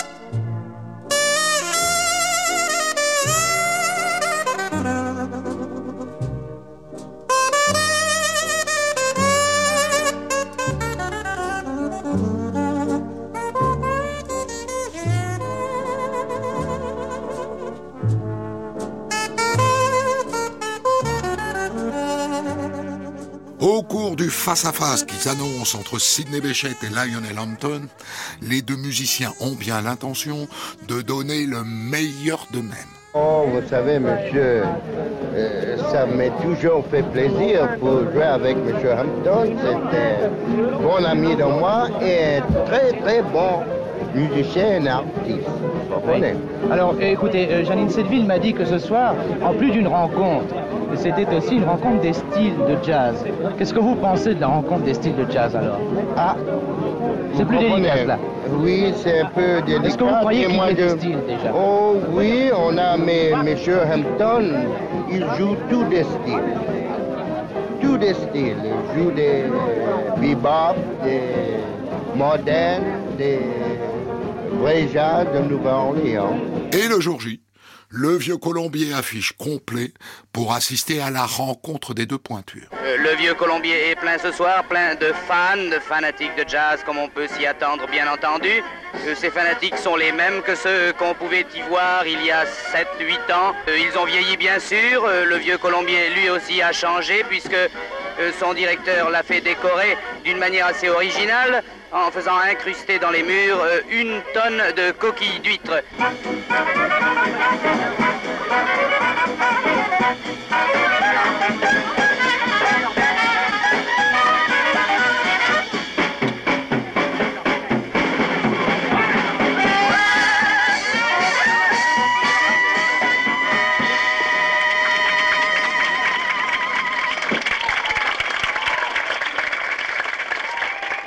Lionel Hampton ouvre le bal. Rapidement, Sidney Bechet lui emboîte le pas. Et le reporter d'Europe numéro 1, lui, fait au mieux pour rendre compte de l'ambiance dans le club. Le match a commencé maintenant, euh, il a commencé depuis 12 minutes et je regrette bien sûr de ne pas pouvoir vous y avoir fait assister entièrement. Euh, les deux hommes jouent depuis 12, depuis 13 minutes exactement. Euh, Sidney Bechet et Lionel Hampton sont face à face.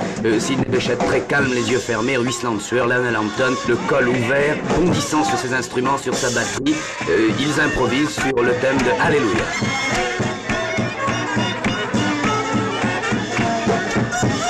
Ils sont là face à face. Le morceau est presque terminé. Il a duré près de 15 minutes.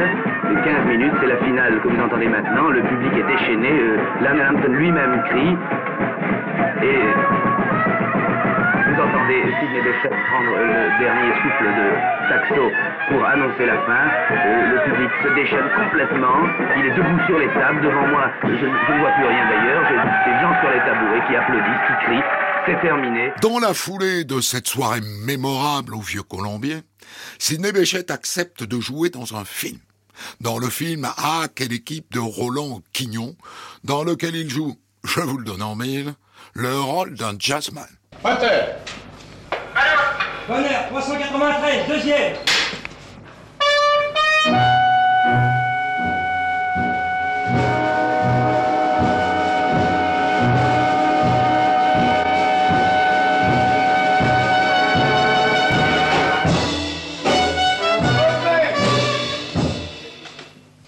Aujourd'hui au studio de Billancourt, euh, pendant l'interruption entre deux prises de vue, je suis tombé dans un décor, un décor de boîte de nuit. J'ai à mes côtés, à ma gauche, comme diraient les sportifs, Sidney Bechet et à ma droite, Monsieur Quignon, le réalisateur de ce film.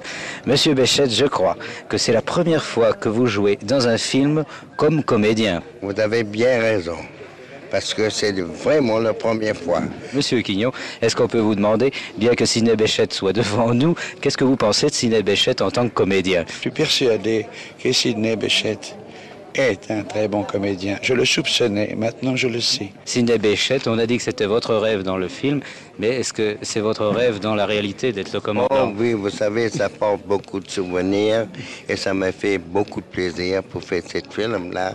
Et je suis très heureuse pour choisir pour prendre cette part-là. Bon, eh bien écoutez, cette fois-ci, pour de bon, je vais vous laisser travailler. Merci, messieurs. Et le showboat va repartir.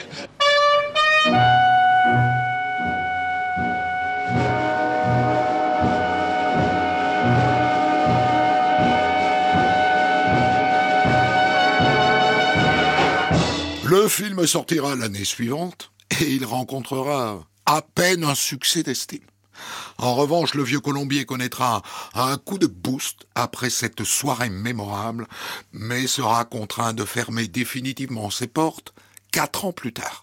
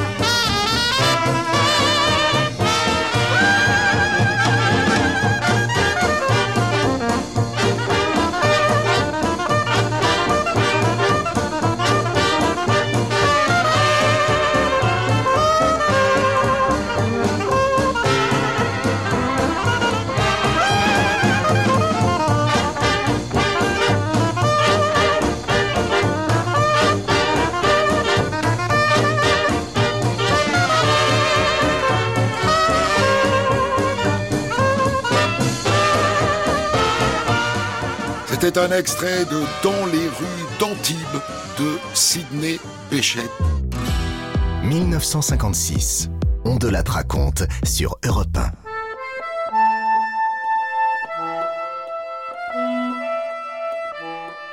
En 1956, on commémore les 50 ans de la plus grave catastrophe minière jamais survenue en Europe. La catastrophe de Courrières, dans le Pas-de-Calais. Le vendredi 10 mars 1906, il y a 50 ans très exactement, survenait dans le bassin minier de Lens une horrible catastrophe. Ce jour-là, à 6h44 du matin, 1660 mineurs travaillaient comme d'habitude dans les fosses 3 et 4 de la compagnie de Courrières. À 6h45, une minute plus tard, 1101 d'entre eux étaient morts. Et soudain, de tous les coins du bassin, les premiers secours affluèrent. Au même instant, au fond de la mine, à quelques centaines de mètres de profondeur, quelques hommes miraculeusement préservés reprenaient aussi conscience. Il y a 50 ans, en 1906, Anselme avait tout juste 15 ans. Au moment du drame, il travaillait sur un treuil. Et au moment de l'explosion, il était à côté du contremaître, le porion. Interrogé sur l'antenne d'Europe numéro 1, Anselme se souvient de tout. Alors le porion me dit, ben, bouge pas de là, je vais aller voir ce qui se passe. Alors, euh, attends, il...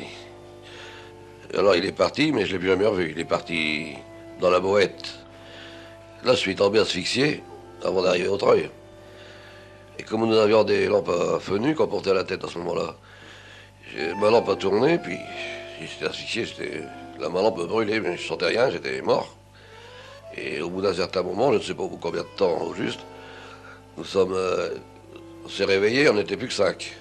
Il y en avait cinq de morts sur les dix. Deux semaines après la commémoration du drame de Courrières, un accident similaire se produit, toujours dans le Nord, aux environs de Douai. Je me trouve avec le micro d'Europe numéro 1 à Oisier, à la fosse des Jardins, dans les houillères du Nord et du Pas-de-Calais, où euh, vient de se produire cet accident qui, heureusement, s'est très bien terminé. À la fosse des Jardins, on emploie 700 ouvriers. C'est une galerie de 2,50 mètres de large sur 1 mètre de hauteur qui s'est éboulée dans la veine qu'on appelle ici la veine Madagascar à 350 mètres de profondeur et qui a bloqué trois mineurs. Pour Alexandre, cet éboulement était impossible à prévoir. C'était impossible de prévoir. Quand l'éboulement est tombé, alors euh, on, on avait pris la perforatrice, on rappelait avec la perforatrice et on entendait. L'ingénieur, M. Tourès, va nous indiquer comment ça s'est passé. Miller, Morgan et Audrechy, le troisième euh, qui était pris, euh, on ne savait pas exactement où ils étaient, et le porion a essayé de savoir où ils étaient. Avec la perforatrice, il a pu les repérer, et en tirant sur le flexible de la perforatrice, il leur a fait comprendre qu'il voulait leur parler par le flexible. Une fois que Miller a compris, il a débranché sa perforatrice, et la communication a pu être établie avec le porion BAC, qui a pris toute disposition pour commencer à enlever les terres et le charbon Rapidement, les mineurs bloqués sont évacués. Parmi eux, Morgan, 26 ans, qui témoigne au micro d'Europe numéro 1. Vous allez l'entendre, le jeune homme est du genre courageux. Je voudrais demander maintenant à M. Morgan de nous dire également quelque chose. Il a 26 ans. Et Est-ce que c'est la première fois que vous vous trouvez bloqué comme ça au fond? Non, c'est la première fois. Quelle impression est-ce que ça fait? Bah, j'ai- ça me fait pas grand chose parce que j'ai mes camarades, ils n'ont jamais peur. Comment est-ce qu'ils vous ont soutenu le moral? Qu'est-ce qu'ils vous disaient? Il n'y a pas d'avoir peur, il dit le porion est là, tout ça, tout le monde est là. Alors il n'y a pas de danger. Est-ce que vous aviez de quoi manger? 22 heures au fond, sans manger et sans boire. Et sans boire. Est-ce que c'est pénible sans boire Eh Il faut y passer. Oui, c'est ça, oui, j'imagine. Enfin, euh, pour vous, je crois que ce, n'est pas la première fois que vous êtes... euh, euh, Bah, c'est la deuxième fois, mais la première fois, c'était faut d'une petite demi-heure. Ce n'est pas pareil, il faut jamais perdre l'espoir et on arrive toujours. Quand vous me voyez, Oui, c'est ça. Est-ce que vous aurez une crainte quand vous redescendrez la prochaine fois? Non. Je pense que vous voudriez profiter du micro d'Europe numéro 1 pour remercier vos camarades. Qu'en pensez-vous? Oui, Hein? On les remercie. Ici, Loisier, à 5 km de Douai, Europe numéro 1. En 1956, pour la première fois dans l'histoire de la télé française, un jeune journaliste, Pierre Tchernia, s'apprête à descendre dans une mine. Pas une mine de charbon du Nord, mais une mine de potasse dans l'Est. Le 31 mai 56, il entre dans la mine sous l'œil d'une caméra. L'événement est retransmis dans l'émission En direct.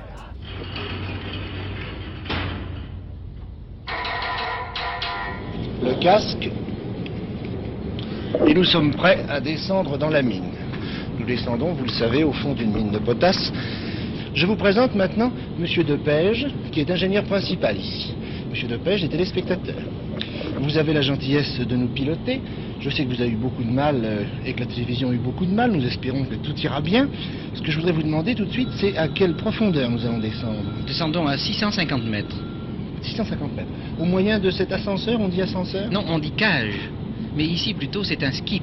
Un skip. Oui, nous apprenons beaucoup de choses. Vous voyez, votre vocabulaire va s'accroître de jour en jour. Eh bien, maintenant, nous sommes prêts. Si vous voulez bien nous suivre, nous allons descendre. Europe 1, on de la raconte. L'année 1956. Dig, man, there goes Mac the knife.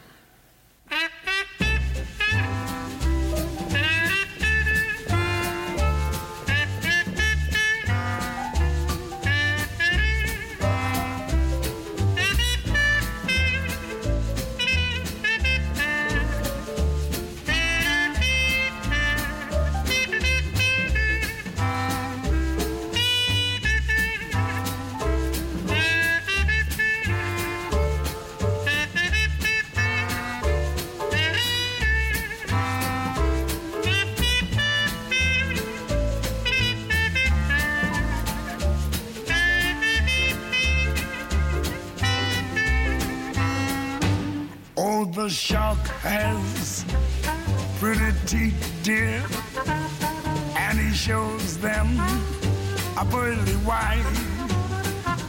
Just a jackknife has Mac Heat, dear, and he keeps it out of sight. When the shark bites with his teeth, dear, scarlet billows start to spread. Fancy gloves, though, where's Mackie dear? So there's not a trace mm, of red on the sidewalk. Sunday morning, baby, lies a body oozing life.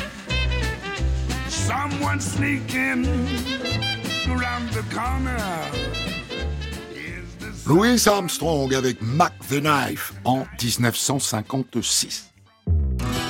On de la raconte. Christophe Ondelat. Le 5 janvier 1956, Mistinguett s'éteint dans sa résidence de Bougival, en région parisienne. Un des monuments les plus célèbres de la capitale a succombé à une congestion cérébrale à l'âge de 83 ans. Personne, en effet, n'oubliera cette destinée exceptionnelle, marquée notamment par le chéri de mon chéri, en douce, mon homme, j'en ai marre, une petite belote, Paris, c'est une blonde. Pendant toute une époque, en effet, à travers les années et les capitales du monde entier, on a applaudi le nom, le visage, les jambes et la voix de celle dont les chansons restent pour tous ceux qui ont connu la première moitié du siècle un souvenir inoubliable. C'est moi, me voilà, je me ramène. J'ai vu London, j'ai vu Turin, l'Autriche-Hongrie. Mais de Vienne, il fallait que je revienne. Car je ne peux pas, moi je vous le dis, me passer de Paris. Paris qui pourtant vous chine tant et tant. On dit que j'aime les aigrettes, les plumes et les toilettes. C'est vrai. On dit que j'ai la voix qui traîne en chantant mes rengaines. C'est vrai. Lorsque ça monte trop, moi je m'arrête. Et d'ailleurs, on n'est pas ici à l'opéra. On dit que j'ai le nez en trompette, mais je serais pas mistinguette si j'étais pas comme ça. Les obsèques de Mistinguett ont lieu le 10 janvier 1956 en l'église de la Madeleine à Paris. C'est le curé Carré, aumônier de l'Association des artistes dramatiques catholiques, qui prononce l'homélie. Paris a fait des obsèques émues à Mistinguett. Cette reine du music-hall s'est éteinte dans sa 83e année, après une vie passée tout entière sur les planches. Avec elle disparaît une des figures les plus célèbres de l'entre-deux-guerres. Le tout Paris des spectacles, de la scène et de l'écran, mais aussi le tout Paris populaire avait tenu affaire à celle qui fut la grande Miss, le dernier pas de conduite. Toute la scène artistique française est présente ce jour-là. Et le journaliste d'Europe numéro 1 peine d'ailleurs à nommer tous ceux qu'il aperçoit. Et au hasard, parmi l'assistance, je reconnais Maurice Escande, Suzy Delair, Francis Poulain, Tino Rossi, Georges Guettari, Fernandel, Jeanne Fusiégir, Elvire Popesco, Simone Volterra, Parisis, Simone Mériot, Arletty, Lamont Moineau. Je ne peux pas mettre un nom sur tous les visages, je ne vois qu'une toute petite partie de l'assistance. Autour du catafalque, des fleurs, les fleurs offertes par la famille.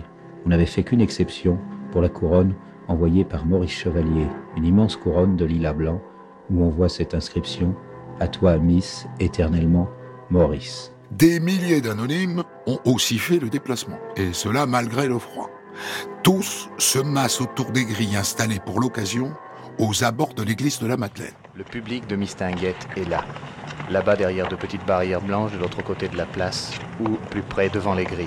Ce public qu'il adorait et à qui elle avait su donner le meilleur d'elle-même. Les toits des maisons tout autour sont encore recouverts de neige, entre les colonnes derrière moi, la porte de l'église drapée de noir est surmontée de la lettre M. La famille a pris place sur les marches près du cercueil, recouvert de roses rouges et d'orchidées. Et dans l'assistance, je remarque plus d'un visage connu. Fernandel, je m'excuse. Je voudrais vous demander quand vous aviez connu Miss. C'est-à-dire que j'ai joué avec elle en 1934 aux Folies Bergères, où elle était la vedette. J'avais déjà commencé à faire du cinéma, j'avais tourné quelques films à succès, mais j'ai eu la joie et le privilège de pouvoir connaître cette grande artiste sur la scène et de jouer à ses côtés. Et je suis venu aujourd'hui lui rendre un hommage qu'elle méritait. Merci Fernandel. Rossi assistait également aux obsèques de Mistinguette et je voudrais euh, lui demander de nous rappeler quand il avait fait sa connaissance. Oh, je connais, je connais Miss depuis mes débuts et on était très amis. Je perds aujourd'hui une grande amie qui m'aimait beaucoup et que j'aimais beaucoup et que ma mère adorait. Pour moi, c'est énorme. Merci.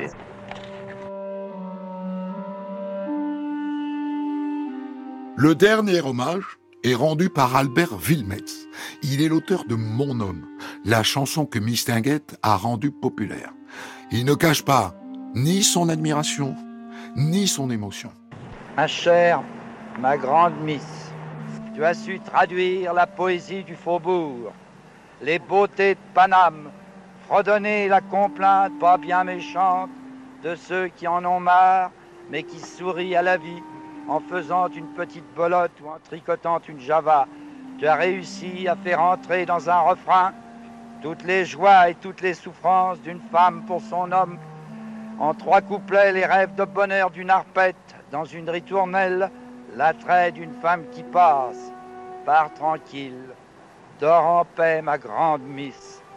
Paris qui t'aime ne t'oubliera pas. Après la cérémonie, le cercueil de Mistinguette est emmené au cimetière d'Anguin-les-Bains, en Seine-et-Oise.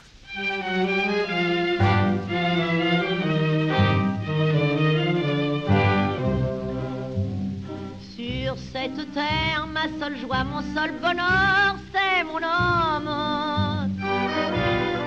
J'ai donné tout ce que j'ai, mon amour et tout mon cœur à mon homme. Et même la nuit, quand je rêve, c'est de lui, de mon homme. Ce n'est pas qu'il est beau, qu'il est riche ni costaud, mais je l'aime. C'est idiot, il me fout des coups, il me prend mes sous. Je suis à bout, mais malgré tout, que voulez-vous? L'ai tellement dans la peau J'en suis dingo que celle qui n'a pas connu aussi ceci ose venir la première me jeter la pierre. En avoir un dans la peau, c'est le pire des mots, mais c'est connaître l'amour sous son vrai jour. Et je dis qu'il faut qu'on pardonne quand une femme se donne à l'homme qu'elle a dans la peau. C'était Mistinguette en 1956, année de sa disparition. Mon homme Albert Wilmetz et Jean-Charles, les auteurs, diront plus tard s'être inspirés de la relation tumultueuse entre Mistinguette et son amant Maurice Chevalier. Ondelat raconte, Christophe Ondelat. À l'occasion des élections municipales de 1956, Europe numéro 1 s'invite à la Villedieu-les-Quenoches, dans le département de Haute-Saône. C'est là que se trouve la plus petite mairie de France. Je suis en ce moment devant la plus petite mairie de France, non pas la plus petite commune de France, mais la plus petite mairie. Car cette mairie, je vais pouvoir vous la décrire, c'est presque, si j'osais un jeu de mots, un secrétaire de mairie, étant donné que c'est un meuble, un secrétaire un meuble, dans lequel sont enfermées les archives de la ville Dieu, les Quenoches. J'ai à mes côtés M. Maurice Bonjour, qui est le maire de cette commune, et sa femme, Madame Bonjour, qui fait office de secrétaire de mairie et qui est naturellement conseillère municipale. Est-ce que ça serait trop vous demander que de me faire visiter la mairie C'est avec plaisir. Voilà Oui. les actes d'état civil. Tous les imprimés à remplir tiennent simplement dans ce petit Oui. meuble. Ensuite, il y a un, un meuble qui est dans une chambre spéciale qui contient toutes les archives de la commune. Mon mari est le maire depuis 1935. Mon beau-père était maire depuis 1919 à 1935. Alors, ce sont des archives qui dataient déjà d'il y a longtemps. La commune compte 17 habitants. Et le journaliste se demande alors si des élections municipales sont vraiment appropriées. Dimanche prochain, il y a des élections dans votre commune. Pourquoi? Puisque je ne vois pas, il n'y a pas de conflit chez vous, vous êtes tous de la même famille. Cette commune a combien d'habitants d'abord? 17. Et parmi ces 17 habitants, combien y en a-t-il qui sont en âge d'être élus? Eh bien, sur 17, il y en a 11. Monsieur le maire, pourquoi y a-t-il des élections Ah, ben parce qu'on a donné toute notre démission. Mais comment se fait-il puisque vous êtes euh, qu'une seule famille ici? Ah non Cinq de la famille, bonjour. Cinq de la famille Bonjour et et quatre de la famille Verdun. Donc c'est parce qu'il y a eu un désaccord entre les Bonjour et les Verdun? Non, non, non. désaccord. Alors qu'est-ce qui s'est passé? Eh bien, écoutez, ma foi, on ne sait pas. Chacun ne plus s'occuper de la commune. Parce qu'avant, nous avions 11 membres. Alors, l'un étant décédé, l'autre ayant quitté la commune, pour euh, pouvoir faire nous-mêmes, il faut que nous soyons neuf. Alors, il fallait pour ça de nouvelles élections. Et alors comment, à votre avis, ces élections vont-elles se passer? Ah, ça. Vous ne savez pas. Vous ne savez pas. Ah, non. Supposons qu'il y ait quelqu'un qui soit de mauvaise foi dans ce village et qui vote en blanc. Qu'est-ce qui va se passer alors? C'est nul. C'est nul. Et ça peut durer longtemps comme ça alors. Ah, bah, ça, c'est la préfecture qui. C'est la préfecture qui décidera. Et alors, le scrutin va se faire comment dimanche prochain? Qui va être scrutateur? On ne sait On ne sait pas, on ne sait pas, on ne sait rien du tout. Mais en 1956, les élections ne sont pas la seule préoccupation des habitants de la Ville-Dieu-les-Quenoches. Comme partout en France, l'hiver est rude. À Paris, il fait tellement froid qu'on peut faire du patin à glace sur le lac du Bois de Boulogne.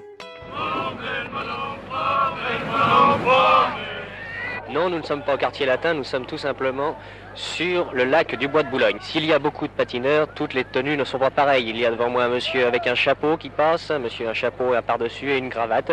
Il doit sortir de son bureau et il avait amené sa paire de patins ce matin. Il est venu faire du patin au Bois de Boulogne. Il y a beaucoup d'étudiants, beaucoup de lycéens. Monsieur, par exemple, comment, euh, comment vous appelez-vous? Ah non, monsieur, je ne vais pas vous le dire parce que. Écoutez, Pourquoi? Je, bah, je sèche la classe, alors euh, ce serait plutôt gênant. Et comment avez-vous appris? Je suis par les journaux ce matin et. Je me suis dit, je vais toujours essayer s'il n'y a pas trop de monde, quoi. Où patinez-vous d'habitude Euh, D'habitude, je vais à Molitor ou de temps en temps à Villeneuve. Il y a une grosse différence entre la glace du lac et celle de Molitor parce qu'elle était très vite râpée, alors c'était assez. C'est bien maintenant, c'est correct. Il faut dire qu'en 1956, ça n'est pas la première fois qu'on patine sur le bois de Boulogne. C'est une pratique assez courante et quelques habitants ont même fondé le club des patineurs qui se charge de gérer les lieux. Vous patinez, monsieur? Non, non, non, non, non, non, je badine légèrement euh, sur les taupinières. Neigeuse. Attention, messieurs, la limite d'élasticité est dépassée, j'ai entendu des craquements sinistres sous la banquise. Paul-Émile Victor, notre chef n'étant pas là, Espagne, il n'y a plus que des manchots et des pingouins, sauf qui peut. Quant aux gardes du bois, eux, ils ne patinent pas puisqu'ils sont chargés de l'entretien euh, du lac. Et, et lorsqu'il y a de la glace, je crois que vous avez beaucoup de responsabilités, monsieur. Oui, un petit peu, oui. Combien y a-t-il d'épaisseur de glace? On compte entre 18 et 20 actuellement. En quelle année y en a-t-il eu autant? Il y a deux ans. Ah, il y a un monsieur, là, un cantonnier qui intervient. Oui, oui, il y a deux ans, oui. Et à partir de quelle épaisseur peut-on patiner?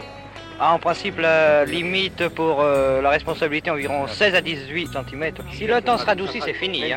Oui, bien sûr. Bah, espérons que le temps ne se radoucira pas, du Ah, moins pour oui, les patineurs. Pour les patineurs, oui. Oui, oui, oui, oui. Merci, messieurs. Cet hiver 1956 ne connaît pas de redoux, ni à Paris, ni dans le reste du pays, au mois de février. Écoutez bien, la température moyenne pour la capitale est de moins 4,2. Elle descend jusqu'à moins 21 à Lyon, moins 25 à Nancy et même moins 32 à Sarreguemines en Moselle.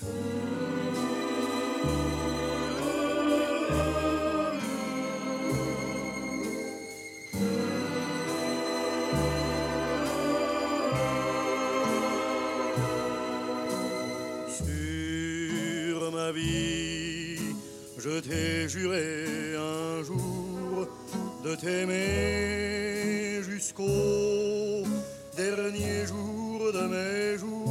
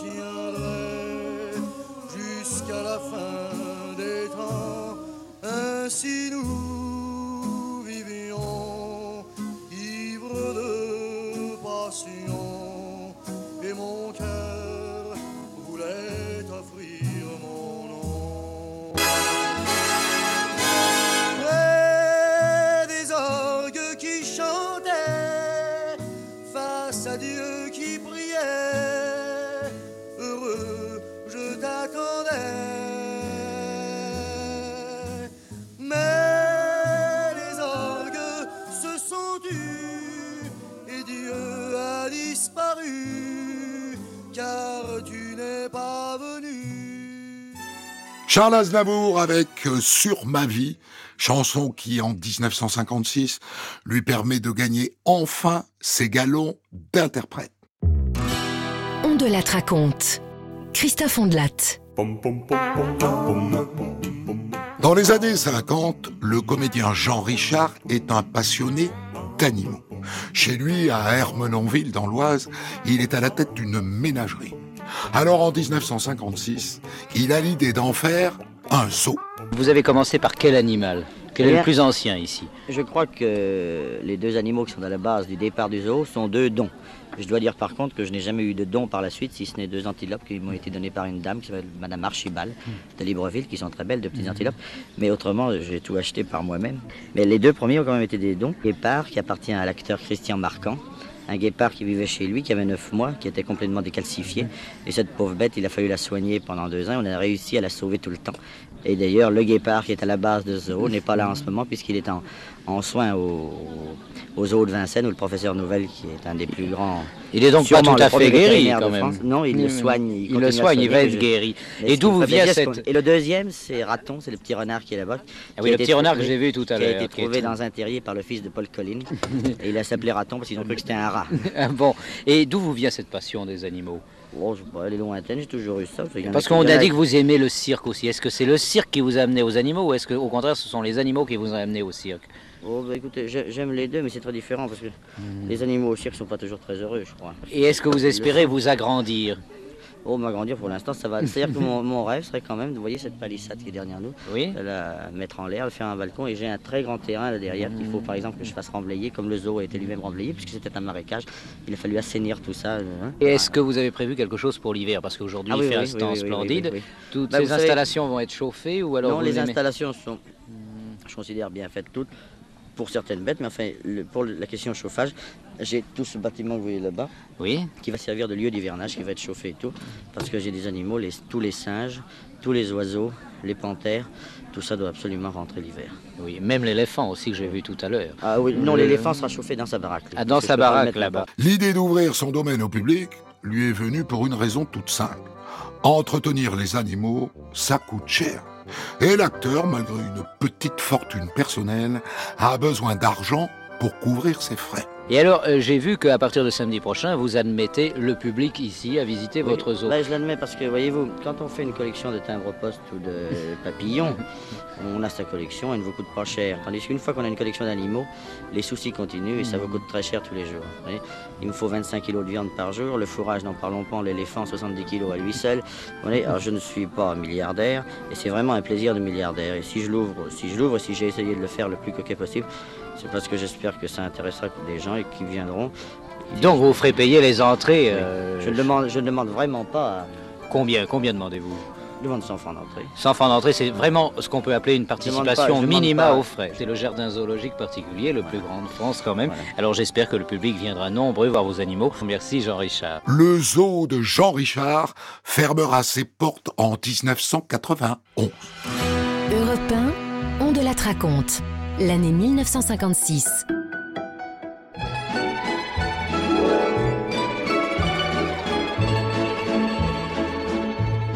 When I was just a little girl, I asked my mother, What will I be? Will I be pretty? Will I be rich? Here's what she said to me. Que sera, sera.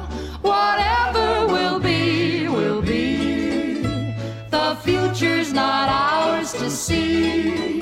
Que sera, sera. What will be, will be.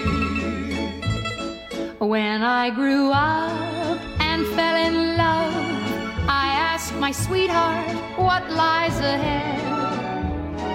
Will we have rainbows day after day? Here's what my sweetheart said. Que sera, sera. Whatever will be, will be.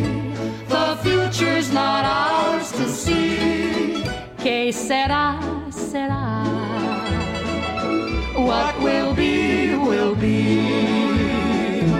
Que sera, sera. Doris Day avec Que Sera Sera en 1956, chanson rendue célèbre grâce au film d'Alfred Hitchcock, L'homme qui en savait trop. On de la raconte. Christophe Ondelatte. En 1956, un personnage typiquement américain s'apprête à conquérir le public français. David Crockett. Le trappeur américain est déjà la star d'une série télé aux États-Unis. Et le film qui sort en France est en réalité l'assemblage des trois premiers épisodes diffusés outre-Atlantique. Davy Crockett, ce nouveau héros de Walt Disney dont nous vous présentons quelques exploits, après bien des conquêtes, a entrepris de faire celle de Paris. Avant même de paraître sur les écrans parisiens, il a commencé de plaire à la jeunesse française. Ceci grâce à un certain nombre d'accessoires qui ont commencé de pousser dans les vitrines, ainsi que sur la tête et dans les mains de tous les émules de Davy Crockett. Le 21 avril 56 a lieu la projection presse sur les Champs-Élysées à Paris. Le réalisateur Norman Foster et les acteurs du film sont là pour l'occasion. Eh bien, ce soir, je voudrais vous présenter un personnage qui vient d'arriver à Paris qui s'appelle Fear Parker. Fear Parker est l'un des personnages les plus extraordinaires que l'on ait vu à Hollywood depuis des années. Euh, Du moins, c'est un petit papier que l'on a remis à des journalistes venus à l'Élysée Matignon aujourd'hui euh, pour présenter euh, Davy Crockett. Quand je dis Davy Crockett, en réalité, c'est Fear Parker. C'est Walt Disney qui l'a découvert et qui l'a fait participer à une série d'émissions de télévision en Amérique dans lesquelles Fear Parker a interprété le rôle d'un célèbre trappeur, le célèbre trappeur Davy Crockett en question. Davy Crockett, ou plus exactement euh, Fear Parker, est à côté de moi, à côté de moi avec euh, Monsieur Bigle, qui est le représentant de la firme Walt Disney, avec aussi Annie Cordy. Je voudrais que vous lui demandiez d'abord s'il a été cow-boy dans sa vie. Have you been a cowboy? Yes, I grew up on a ranch uh, uh, from the time I was a small boy until the time I shaved. Oh, good. Il dit qu'il a été élevé dans un ranch depuis sa tendre enfance jusqu'au jour où il a commencé à se raser. Et qu'est-ce que fait un cow-boy tel que Fear Parker lorsqu'il est à Paris What does a cowboy do? A cowboy just like Pierre Parker when he's in Paris. well, he, uh, He just sort of looks at all the pretty girls Hmm, and wishes he could speak French. Oh, good. Eh bien, la chose qu'il fait, c'est de regarder les jolies filles et il n'y a qu'une ombre à ce plaisir, c'est qu'il ne puisse pas parler très bien français. Parmi les jolies filles, il y a donc Annie Cordy. La chanteuse belge est présente ce jour-là pour une raison toute simple, c'est elle qui a été choisie pour interpréter la chanson du film. Euh, Vous interprétez une chanson qui s'appelle La balade de David la balade Crockett. de David Crockett qui est justement tirée du film de David Crockett. Vous voulez pas nous la susurrer un petit peu pour euh, faire par cœur tout bas, tout bas, puisqu'il y a tellement Bien, de monde là, comme ça Euh, Il y avait un homme qui s'appelait Davy. Il était né dans le Tennessee. Si courageux que quand il était petit, il tua un ours du premier coup de fusil. Davy, Davy Crockett, l'homme qui n'a jamais peur. On pourrait peut-être demander à Davy Crockett de chanter. Would you please sing just a little bit of it? Tout bas, tout bas. Born on a mountaintop in Tennessee, greenest state in the land of the free. Raised in the woods, so's he knew every tree. Killed him a bar when he was only three. Davy, Davy Crockett, king of the wild frontier. Bravo, c'est formidable. Quand les peaux rouges demandèrent la paix, Davy serra la main qu'il tendait. Avec les chefs, il fut mal calumet, mais sans rien boire, pas même un verre de lait. Qui n'a jamais soif. Qui n'a jamais soif. On le présenta pour les élections et ses discours remuaient l'opinion. Il était là dans toutes les réunions, la tête froide malgré son émotion. Qui n'a jamais chaud. Qui n'a jamais chaud.